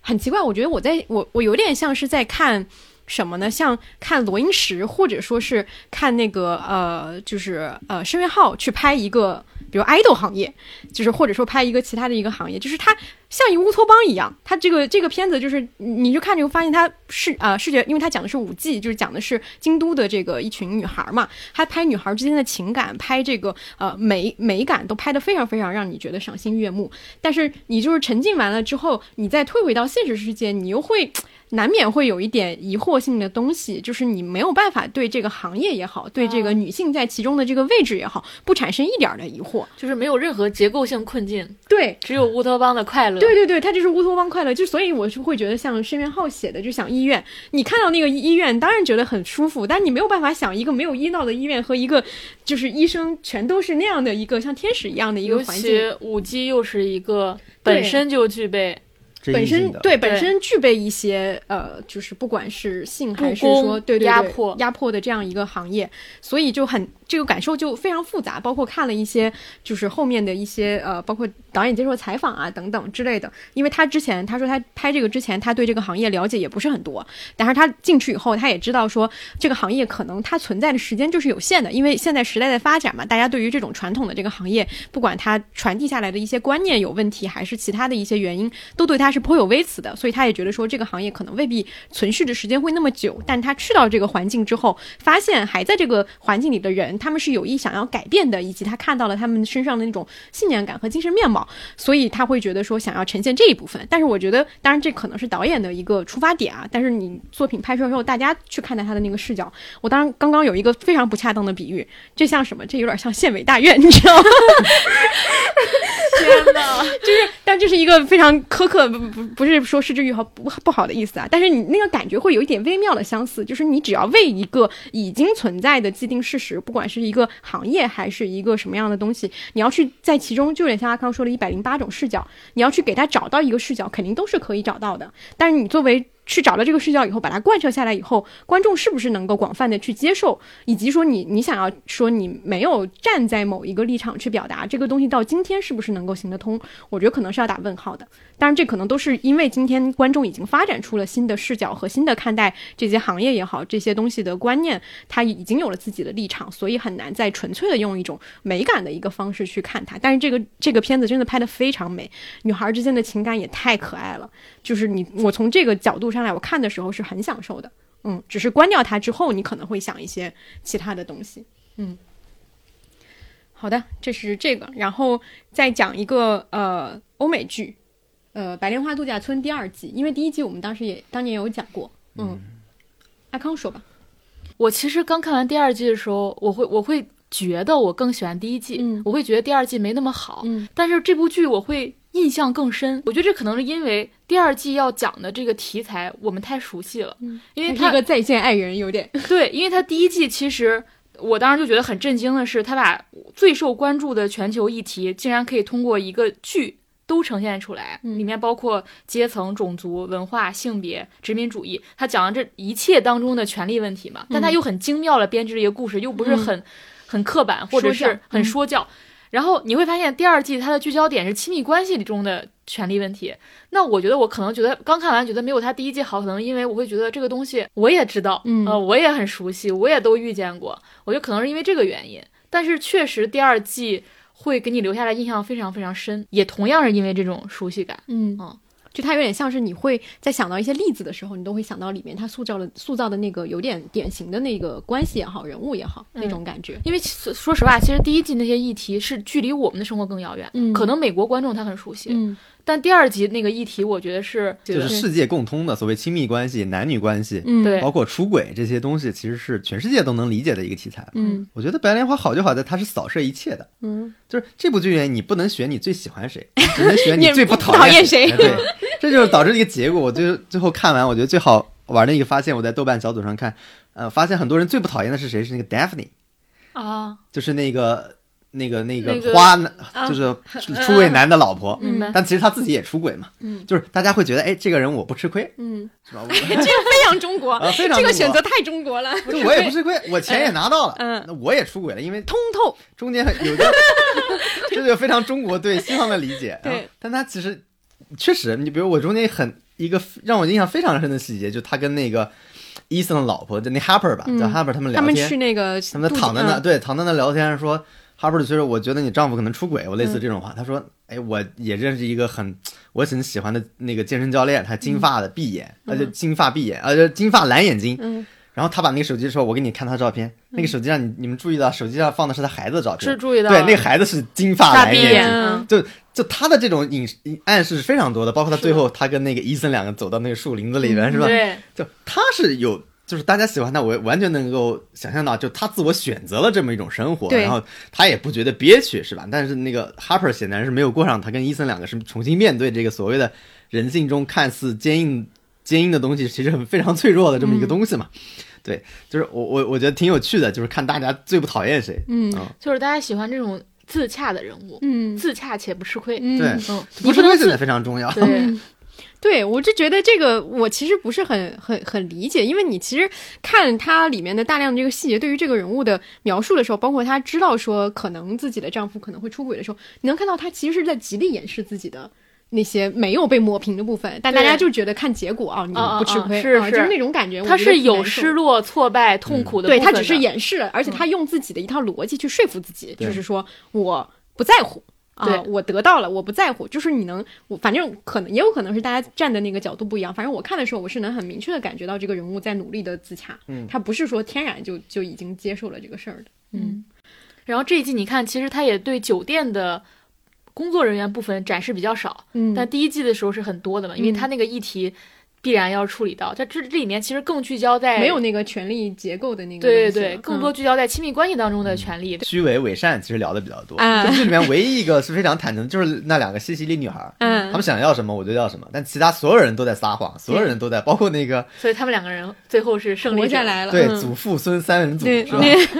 那 个那个真的是，嗯，对，对我觉得可能国国外观众可能就会，如果是也是这种社达型自洽型，就可能会比较喜欢这两个西西里女孩。还有一个现在是我们。一直都有剧透啊！接下来是一个大的剧透，如果大家没有看过《白莲花》的话，可以先跳过这部分。然后，呃，这要讲的那个大的剧透，其实就是大家最喜欢的一个角色死了。第一季，嗯嗯，第二季也挺喜欢的，对，就大家始终喜欢的一个角色。对对对对，他在第二季被写死了。对，而他那个死很潦草。嗯。但是很震惊，我真的被震到了，我也被震到了。就是你低头一下看，啊，这人怎么没了？不是，而且那个嘣一声，那个整人扑就掉下去了。这个比理想掉下去更震惊。哦，他确实从动作上，包括从转折情节上，你确实意想不到。对，就他前面的所有的那种枪战戏，他都过来了。嗯，原来栽在了这么一个地方。对他这个意想不到又没有什么作用，对，就很离谱嘛，就荒唐嘛，他就是要这种荒唐感，嗯嗯，但他就，但这个也似乎贴合这个对这个剧的，就是不让你喜欢任何一个角色，对，这个剧就是冒犯你，嗯，对。我第一次看这个演员，外国观众你也可能被冒犯。对，因为他后来是在那个金像奖颁奖典礼还是奥斯卡金球奖金球奖的颁奖典礼，他感谢导演嘛？对我当时我最早看不是在那个《破产女孩》里边啊，对，他的他的他的出场有个口头禅，嘿，everybody，就是这么说的，然后底下人鼓掌，我不知道是罐装笑声还是现场的笑声，就最早是看他是在那儿，嗯，你们然后他那个金球奖上发言，我特别推荐大家去看，嗯，对，很好笑，特别好，嗯。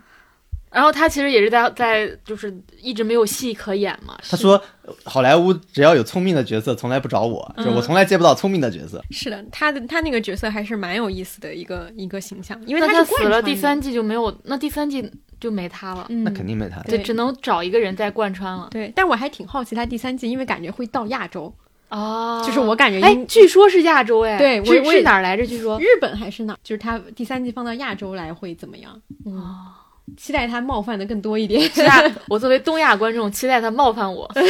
冒犯我们东亚。好的，嗯，然后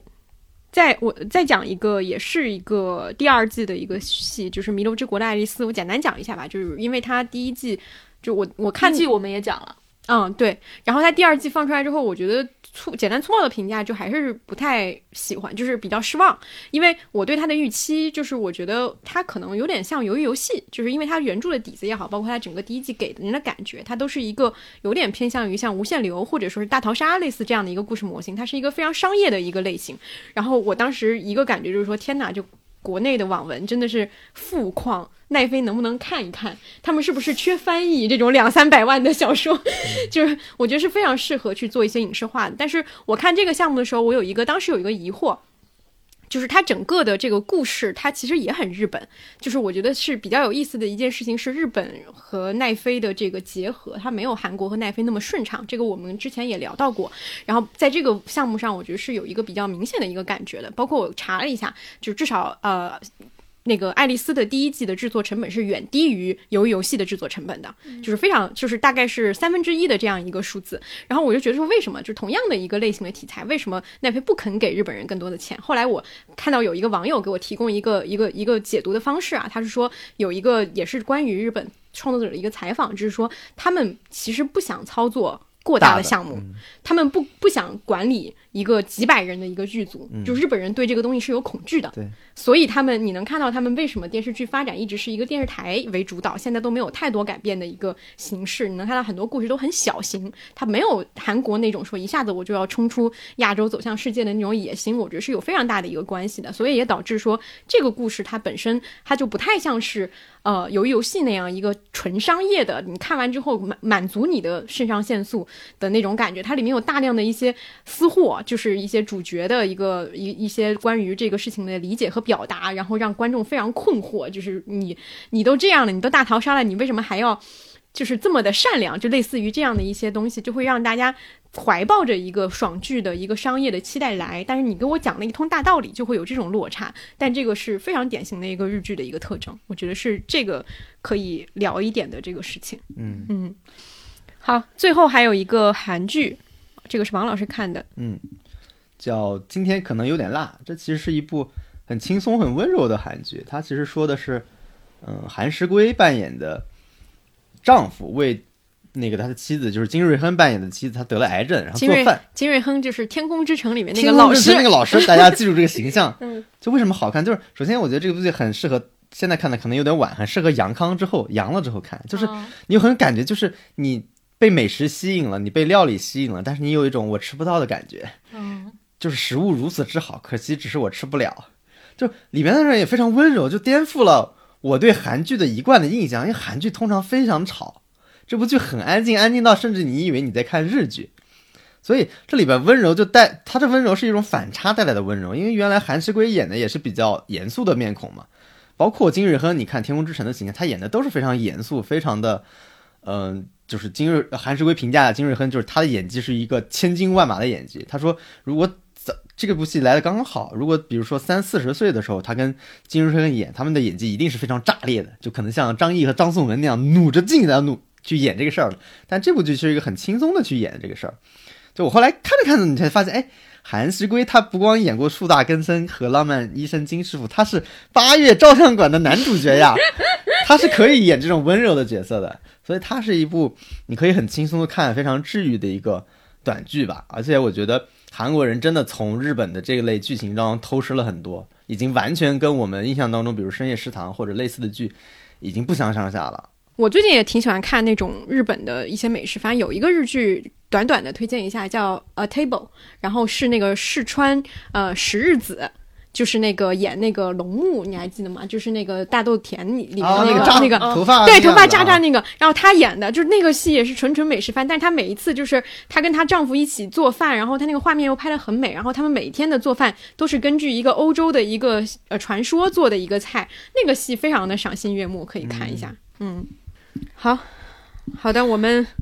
经历了漫长的电视剧部分，终于来到了综艺部分。但好事是现在好剧越来越多了，对，不知道会不会常态化好剧多。嗯是的，嗯期待今年吧。嗯，好，我们综艺就是浅聊一下《再见爱人二》。对，嗯也也只能浅聊。对，这个因为要展开聊，真的是一集节目都不够。嗯，嗯因为我们之前一直没有聊他嘛，从他开播到现在，是的，嗯，本来也想找主创来聊嘛，是，但因为各各种各样的原因。因。好，对，然后呃，我先说说我的感受吧，就是我会觉得，呃，我看第一季的时候，我一直觉得，哦，好想离个婚上这个节目呀。嗯然后看第二季就是上节目，这辈子我都不会去上了，可能不敢上那种感觉。就其实第一季其实更接近一个真空世界，嗯，就是它很多时候聚焦的核心还是爱本身，嗯爱情本身。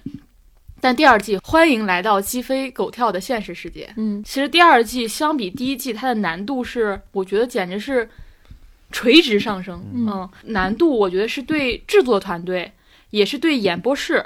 是以及对我们观众。对我们观众的接受度其实考验非常大，因为它这一季第一，它的戏剧性冲突是非常非常强的，而且它所谓的这种戏剧冲突，它是直面给你看的。然后第二是它其实触及的议题更复杂。我们刚才说，呃，第一季的时候相对真空是它相对剥离了呃爱情之外的元素，它虽然也会触及，但它没有像这一季这么的多。你看，比如在这一季当中，三对的差异性是更大的，比如说有老年夫妻，然后有。有不有有这种呃，可能大家看起来性别关系稍微有点倒置的，不同于我们传统当中那种关系的夫妻，然后也有这种年轻的夫妻，他卷入的因素是更多的。如果说上一季是一个亲密关系必修课，我记得我们当时标题是嗯婚姻预习课，嗯那这一季我真的觉得课业负担过重，以及这道题我真不会。确实，我也这种感觉，嗯我觉得我评不起。就是原来你可能还能找一些线头，你去说一下，现在今这一这一季的给人的感觉就是线头太多了，可能有一百个耳机线缠在一块儿，你根本不知道从哪里开始说，好像他们所有的这种问题都在一个遥远的过去埋在那里，但是你不知道那个东西在在什么地方。嗯，包括我觉得今年的观察室可能大家争议很多嘛，就你到底你这个观察员应不应该以一个非常旧有的那种那种习惯去评价这些人，你是不是应该再多看几集？其实也非常多，我觉得跟这种难度上升是有关的。是的，是的。然后包括这六个人的关系也变得更复杂了。第一季的时候，我们也也聊过，说这六个人关系是很有意，可能可能刚上来大家都迅速建立了一种联盟，是我能懂你，我们都离过婚，我们懂彼此。但你看这一季这六个人的关系是充满侠气的，然后大家要不断的磨合，然后。嗯，甚至说他们关系，他们六个人的关系也变成了一种看点，嗯，这个我也觉得是区别。然后看刚才说王老师说演播室也是，就演播室你能感觉到这一季的演播室输出密度极大，就是上一季的时候大家可能还刚开始学习，这一季大家就是我来给你汇报汇报我学到了啥，对，嗯，然后大家还是保持了一定程度说话的自由吧。我以为大家会非常小心谨慎，但但这种不小心和不谨慎也可能带来了后面的争议。然后包括这一季因为没有维嘉了嘛，但其实这一季我觉得最需要的是维嘉。我们上一次节目也讨论了，我们说维嘉身上有一种日常感，就是他对他有一种那种温柔的承接所有人的那种气质。然后这一季的时候，因为把他换成了毅力镜伊，丽静，其实伊丽静和其他几个人是相对同质化的，嗯都是比较犀利的观察视角。他现在演播室，我觉得是，呃，少一个日常感的角色。嗯，然后其实演播室，我觉得他们还，我说他保持一定的这种真实性，还蛮蛮有意思。就虽然他们现在也也被骂很多人啊，但是他他第九集的时候，我真的就是笑疯了，就是因为当时大家就是感觉分析来去都在重复，分析完了，然后又开始，分析完了又开，就是都在好像进入到了一种土拨鼠之日一样的感觉。然后最后大家达成了一个结论，就是放下助人情节，尊重他人命运。我当时我当时真是笑疯了，因为我觉得从来没有见过一个演播室最后得出这么一个结论，就是我啥分析都没用，嗯就是尊重祝福，嗯我要管好我自己。嗯 对，就是我觉得虽然这一季的难度很大啊，然后包括节目组本身也遇到了一些争议，但是说实话，你换中国任何一个综艺团队，我都想象不到他们如何更好的驾驭这个选题。就这个选题本身难度太大了，然后这个节目组已经是个相对非常懂心理，然后非常懂关系，然后也就非常好的一个团队，尤其是是在处理人和人的关系这上面，而且我相信他们一定非常保护这些人了。包括这季有很多话题，确实也不适合公开的去讨论。是啊。我包括我觉得这一季有非常多的隐藏信息，我们是不知道的，导致我们在评论这些人或者说观察这些人的时候，会有非常多的错位在里边儿。对比如说宋宁的家庭，他的母亲，包括他的前妻，嗯包括他前妻跟张婉婷究竟发生什么事儿，他们家里究竟发生什么事儿，我们其实都是不知道的，都是在一个暗箱子里边儿。那我们在评论，比如说早期的时候，在评论张婉婷那些行为的时候，我们是不是存在一些偏颇，或者存在一些，呃，就是我们自想象中的东西，可能都会有这样的。但是上一季好像相对来说是比较清晰的，或者说那种矛盾是可以展示在大家面前的，包括那个老王和朱亚琼朱亚琼的家庭关系嘛。但是可能这一季的，我觉得难度变大了，就是很多事情是我们没有办法知道，包括也后后来也出了很多传言嘛。嗯，对，然后包括这个苏诗丁和卢哥，其实他们的关系涉及到性的问题。嗯但是他在他这个首先没办法播，然后他后面字幕当中也隐性的提示了，改成了新生活。哦，嗯嗯，其实其实这个议题本身是很值得讨论的，嗯尤其是在婚姻当中。嗯但是限于这个尺度，以及我们也没有什么分级什么之类的，呃所以为什么我们会有一种呃，比如我看这一季的时候，我的感觉是，我我第一感觉就是大家一直在重复循环打转，每个人在反复表达一种情绪，呃，甚至使用同样的词汇，比如说打麻将，比如说。我不认识你了，比如说我给你生个孩子，就是他们的话语都是重复的，嗯，观众体验到的情绪也是重复的，爆发的冲突也是重重复的。你觉得这个冲突解决完了，下一次又来了，嗯就是这种循环往复。第二就是，当他们在阐述自己的问题时，你常常感到困惑，就是你听不明白，嗯你一头雾水，就是他他们说我们关系遇到什么什么问题，然后描述了半天，你也没理解那个问题是什么。嗯。我觉得就我刚才王老师说的，第一个就是暗箱，嗯。就是有些不能拿到台面上讨论，然后或者是节目组为了保护他们，不能拿到节嗯。没不能拿到这个公开的渠道去讨论，然后再或者就是刚才提到的那种可能会涉及一些敏感话题，可能我我说了就可能会伤害到节目外的人，对，于就导致了我看这一季的时候，我会觉得好太难了，嗯。就是作为一个很对关系感兴趣的人，我都觉得它超出了我的理解和承载的能量，嗯。嗯嗯。但是我还是很推荐大家去看看，嗯、嗯，第十集和第十集的加更版，因为那那两集相当于是李松蔚为他们在做呃分析嘛，但不算是咨询啊，就是分析，拿他们的画儿去分析，我还是觉得那个是很精彩的，而且那个里面不太涉及那么极致的戏剧冲突，好多人是不敢打开，对对，特别害怕，对，就是他的这种极致戏剧冲突，甚至对大家情绪产生影响了。对嗯对是跟上一季也很不太一样的地方。对，包括刚开始的时候，我也很早我就意识到说，因为我们看过第一集都知道他的他的矛盾是层层嗯出来的，然后他的原生家庭，包括他为何会形成这样的冲突，也是一层层揭秘的。我记得当时我还呼吁大家说多点耐心，但其实我看到第九集的时候，我都不我都没有耐心了。对我也会我也会，就是你都可能会被那一瞬间所。所所击溃吧，就是隔着屏幕你所感受到那种情绪对于你的压迫感，所以耐心都不够用了，以至于嗯。嗯，但是呃，这也是这个节目它接下来做可能依然会面对的问题，就是当你变成每星期播一集，然后如果这个冲突很早就暴露出来，那观众确实会在长时间的一个不明白所以，然后又急需感情宣泄和抒发的这么一个阶段，就会出现这样大量的舆论问题。对，我觉得这个可能虽然我看的集数没有那么多啊，我觉得可能是节目做到第二季之后，它还是会有一定做尽了的问题。因为第一季有一个特殊性，是它选取的嘉宾，呃，本身是的代表性是比较强烈的，而且它的这个东西是像我们刚刚说的，是可以讲清楚的。但其实确实在亲密关系里，有大量的东西其实是讲不清楚的。对，你作为一个节目要去呈现，要么你就呈现这种讲不清楚，但是这个东西做长了以后，大家又会觉得很很很很痛苦，就你还是需要一个途径。但是第一季另外有一个好处是它，大家都是怀抱着一个没有模板的一个东西来的，尤其是嘉宾，对嘉宾互相之间能够达成信任关系，嘉宾和节目组之间也能比较好的达成信任关系。有了这样一个信任关系之后，很多事情就没有那么艰难。但你明显又看到说第二季的时候，嘉宾也带着预设，然后观众也带着预设，在这样的一个环境里，就像刚刚阿康说的，它不是一个真空的环境，很多东西就很难从后期去补了。就这个信任没建立，观众也不信任，然后嘉宾对于节目组也不信任的话，就是它明显又是一个非常坦诚相待的一个节目，那这很多东西它就很模糊。对，是的，你你你说这个问题其实很关键，就是其实第二季会非常难做。就第一季的时候，其实大家以为就是来旅行的，嗯。就很多人真的是以为是就是来旅行的。嗯。他只是当有一个旅行的氛围，大家又把婚姻这样婚姻中的问题，在那个很轻松、很自然，大家又是同病相怜的人，嗯。就说出来了。嗯。它其实是一个意外，或者他是一个预预想之外的偶然得到的结果。但这一季大家来之前，所有人都知道我来干嘛的。嗯。我就是让全国人民来给我评评理了，嗯。就是知道咱咱俩这婚姻出了什么问题，然后是我对还是他对，怎么解决，嗯。大家都非常强烈，大家也知道说最后我要做一个选择，我每天要做一个选择，我离不离婚，最后我要做一个选择，我下不下车，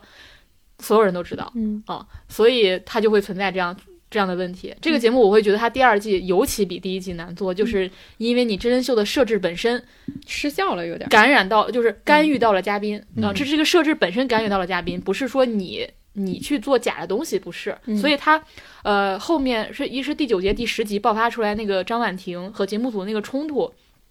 我觉得也他把它放到剪到真人秀里面是非常必要的，嗯因为我告诉你说，呃，我要告诉你说我真人秀这个位置在，我提示观众在，我也提示说这个东西影响到了嘉宾，那我最后我要做一个决定，就是此刻我完全的，比如说我此刻把你微信删掉，此刻你就完全沉浸式享受在其中，我们再来看看这个东西会不会有变化，对。所以这一季的议题太丰富了，就这一季你能讨论的话题，从亲密关系到真人秀本身，到他们六个人的关系，到呃触及的种种的婚姻中的议题，它都非常丰富。就是如果你想好好的把这个东西聊清楚，它不是一期节目可以聊聊明白，甚至他们的亲密关系本身都不是一期节目能聊明白的。嗯，甚至我觉得有的问题已经超越了一个节目能解决的一个问题了。是是是是，嗯而且呃，这个事情是个很开放的，嗯他们下车就代表他们永远会在一起吗？嗯就这个没有任何人得到这件事情的结局，嗯，就他跟我们的生生生活同步在发生。嗯嗯哎，那天我好像春节期间我还看到那个有人发个帖说那个呃老王小啊，老王跟小猪在直播，直播哎对啊 直播，然后小猪在那唱歌，然后老王帮他带孩子，然后老老王和他孩子下去放鞭炮了。嗯，然后一会儿回来，然后老王还把他参与了一下直播嘛，好像就是说他们现在是什么什么情况来着？他们是领了离婚证，哦找不到了，算了，嗯好像后来朱亚琼上了一个真人秀嘛，就是一个职场的综艺。对他还中间给他，他遇到挫折的时候，他还是第一时间给老王打电话。嗯对，我就哦，我想说的就是人和人的关系是非常的多样化的。你看他们离婚了，也不是就是我们想象传统这种离婚关系，他们也因为孩子诞生了一种介于婚姻和离婚之间的一种一种关系。那如果这种关系能让他们舒适，我觉得也也很好呀。嗯对，就为什么不可以呢？对，对这么想，确实第一季给了大家一种非常好的一个氛围，包括给嗯观众也都是一种很难得的，其实还是那个信任感，对，就是但其实第一季它能那样真空，也不并不是因为就完全没有这种鸡飞狗跳，还是会有，还是场外信息嘛。嗯对，我我还有一个感觉，就是大家其实关于到后面有一个争议，就是呃，艾薇对 Lisa 说“我们不离婚了”那一幕到底能不能感动？其实，在互联网上引引起了很大的争议。嗯但我现在想说一点，就是其实大家可以接受两种相反的东西可以同时产生。我可以为此感动的，我也可以隔了一会儿，我觉得好像这个感受又有点不对劲。嗯，是的，这种东西同时存在是非常非常正常的。嗯就是就比如说那那一幕，我可能那一幕我还是哭了，但是他后面他再去说我用了灵丹妙药救了他，他还是这就是我们讲始于极限那个意思，就是价价值夹缝。我们每个人也都是新旧交替的，我们可能那一刻做出了一个可能超越性的行为，但这个超越性行为可能是一个来自偶于然的、意外的，或者来自于一个非常旧式的思维。嗯啊有可能。但我觉得这些东西都很正常，能感觉到这种不适，我觉得也是很珍贵的。但是我们同时也可以接受，我感动了，但我后面又不是了，这两种情绪可以同时在我们身上存存在。嗯嗯好的。那我们今天关于作品的部分就聊完了，真的是很长的一期节目。然后我们最后个人分享浅聊一下吧，嗯，浅聊一下，浅聊怎么过年呢？对怎么就聊聊过年呗。其实我觉得这一个月是个挺神奇的哎，我觉得这一个月过得很慢。哦，好像你们没有达成共识。不是，我想说这一个月是一个恢复阶段。嗯，首先是你的身体恢复健康，另外是你的精神也在恢复健康啊。嗯包括我觉得我我重新适应我的身体，从一个不能运动和一个病态的状况到逐步可以运动，嗯包括我还适应。我进我，你知道我每次进到公司楼下，我都觉得天呐，我今天又没做核酸，然后进去发现我不用扫核酸。这个过程我一直适应到今年过年，嗯我现在才，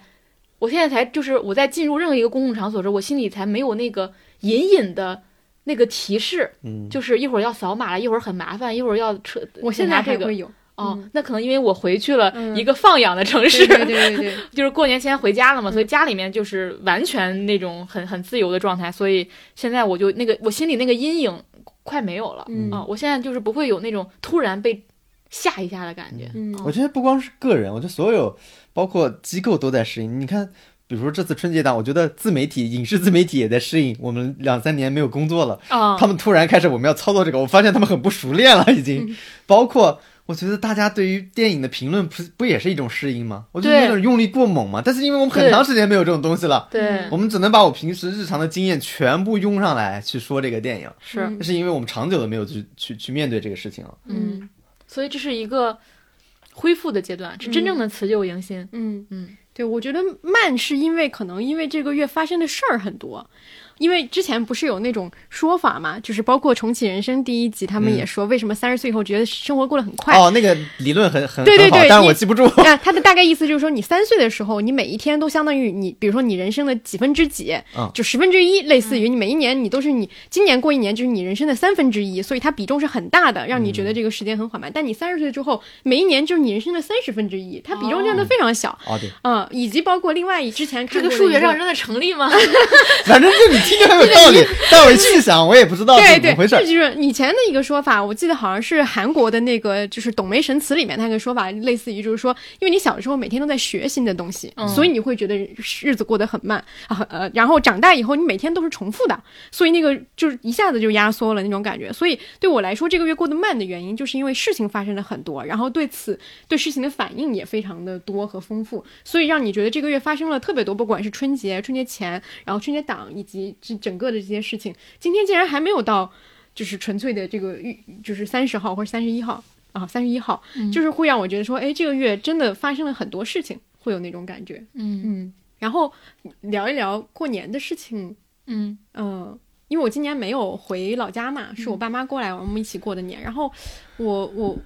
不知道，就是会感觉说，呃，我跟我妈其实一直以来相处都会有一些呃摩擦，摩擦，就是每次，尤其是春节这个时候，我感觉我们就是极限就是三三天左右，三天四天，然后我们俩就感觉要吵架。这次也其实是有一点，但是最后我觉得发现化解的那个点还是就是说我们我们其实是呃借由了一个家里发生的一个别的事情，我在跟他聊这个事情的时候，就顺便把自己和的一些想法和关于他的一些观点去去表达出来了，然后我就会发现。嗯，就是我妈也跟我说了她的一些情绪上的一些问题啊，等等。我发现这次我们聊的时候聊的会深入很多，就是真正关于我的情绪，就是关于他的情绪的部分聊的会比以前要多。以前可能更多聊的是一个很抽象的一些，就是实际发生的一些事情。然后这次我们我们聊了很多其实关于情绪的问题，然后我也跟他说说，我会觉得说，其实我们的呃父母辈。他们的一些情绪问题，他们所面临的一些东西，其实跟我们其实是一样的，就是他们其实也经历着一些，不管是痛苦还是一些什么东西，只是他们一直都很顺滑的去度过了过来，所以觉得这个事儿好像不应该说，或者说不不能成为一件事情。但是我们其实就很清楚嘛，人的情绪的那个波动和反复都是很正常的一件事情。所以我就是就是我们俩聊了很多关于他为什么会会变成这样的一个性格，以及关于他怎么去处理自己的一些情绪困惑。我我觉得那个聊天很很融洽的去缓解了我们经常会有的那种紧张感。嗯嗯，这个是是还挺不一样的一个点吧，就是包括我那天我跟阿康看完电影，我们俩也在聊，就是说呃，人进入到三十岁以后的这个呃年龄之后，尤其是你没有走那种非常传统的结婚生子这条路的话，你跟你父母的这个关系其实是每一年你都要调试的，就是你要调试，你要学习的东西非常非常多，就是。包括怎么去跟他们解释你的生活方式，以及包括怎么去处理他们的情绪问题，以及他们的生活问题。对，我觉得以前我我的感觉，我记得我那天还翻到我以前写的一个，就是说，我觉得人到了三十岁左右的这个时间节点，你其实需要解决的是你要做什么事儿的问题。就做什么事儿这个问题，换到一个社会社会上的一个主流答案，就是说，你结婚生个孩子以后，你就有事儿做了。嗯然后你可能如果不走这条路的话，你觉得那个东西不适合你自己，那其实你就要花很长的时间去找到你自己的一个事儿。然后我现在是会觉得说，这个事情对于父母来说也是一样的，对于退休的父母来说也是一样的。为什么大家会在这个人时人生的时间节点同时选择这样的一个主流道路？当然，我觉得肯定是有一些大部分人肯定还是自发的啊，就是不是说这是一个 强迫性的选择，但它有一定的必然性，就在于它同时处于你和你的父母都需要。急迫的给自己的人生找到下一个转折点的那个时候，所以它变得特别的顺理成章。至少从我的视角上来看是这样的，它也非常的说得通，它也确实能解决很多的问题。就他确实明确的，好像这是李松蔚之前会有说的一个话，就是他明确的出现一个问题之后，大家去解决它。比如说家里有人生病了，那你们之间之前的那些情绪可能就一下子就不存在了，因为你们出现了一个更明确的敌人嘛，那种感觉，我觉得是有这种感觉的。如果没有的话，其实你是需要双重去考虑你要做什么事儿，以及你的父母要怎么样去。呃，不管是你安排他们，还是他们去寻找到自己的人生的呃接下来的这个方向，是非常重要的一件事情，可能也是一个很难短期之内有答案的一个事情。对，所以选择这种道路它是更难的，嗯嗯，它需要你更大的坚决，而且你。你你需要承担的代价也是更大的，嗯它并不是一个我们想象中绝对自由随意的选择。嗯我这次春节其实是一个很连续性的感受，就是因为我十二月生病的时候不是在家里嘛，嗯我这次相当于才过了二十天，我又回家了。嗯然后我觉得那个感受非常非常连非常延续，因为我会觉得我新冠如果说给我带来了什么影响的话，就是我是一个和家庭连接感很弱的人，但因为生这个病，就从我妈妈十一月就开始得，到家里成员逐渐得，我自己最后得，大家彼此在这个呃生病过程当中所形成那种关系和那种温暖的感觉，好像。嗯，你如果说治愈童年的话，我会觉得好像这段经历真正治愈了你小时候那种孤孤单感，以及那种在家庭和家庭之间那种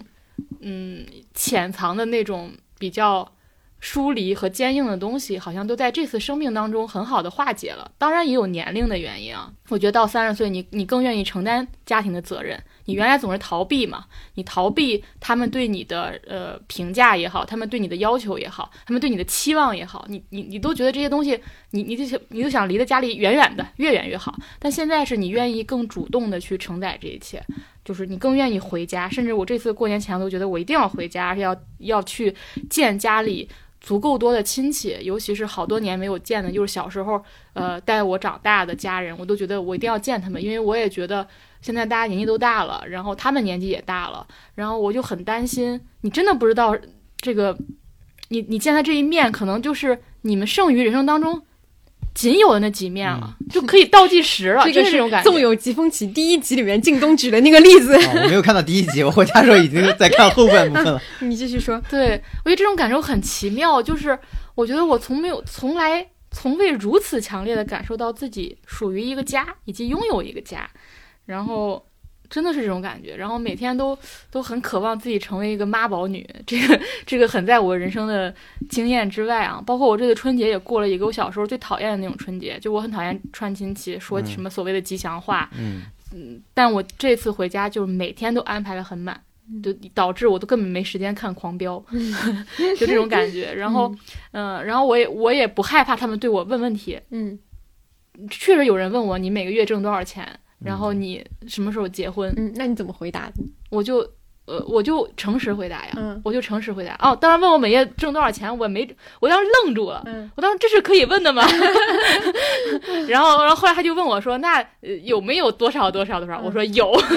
然后这个问题就结束了。对，就就是嗯，包括我我跟家里的女性长辈聚在一起的时候，他们也会问我。什么时候结婚？就他们也有点新旧交替，就是他们也会觉得哇，我因为他们我姨们都都都比我妈妈大，他们其实是更长辈的一代人，他们也都觉得啊，婚姻太苦了。跟你坐在一起讲的也都是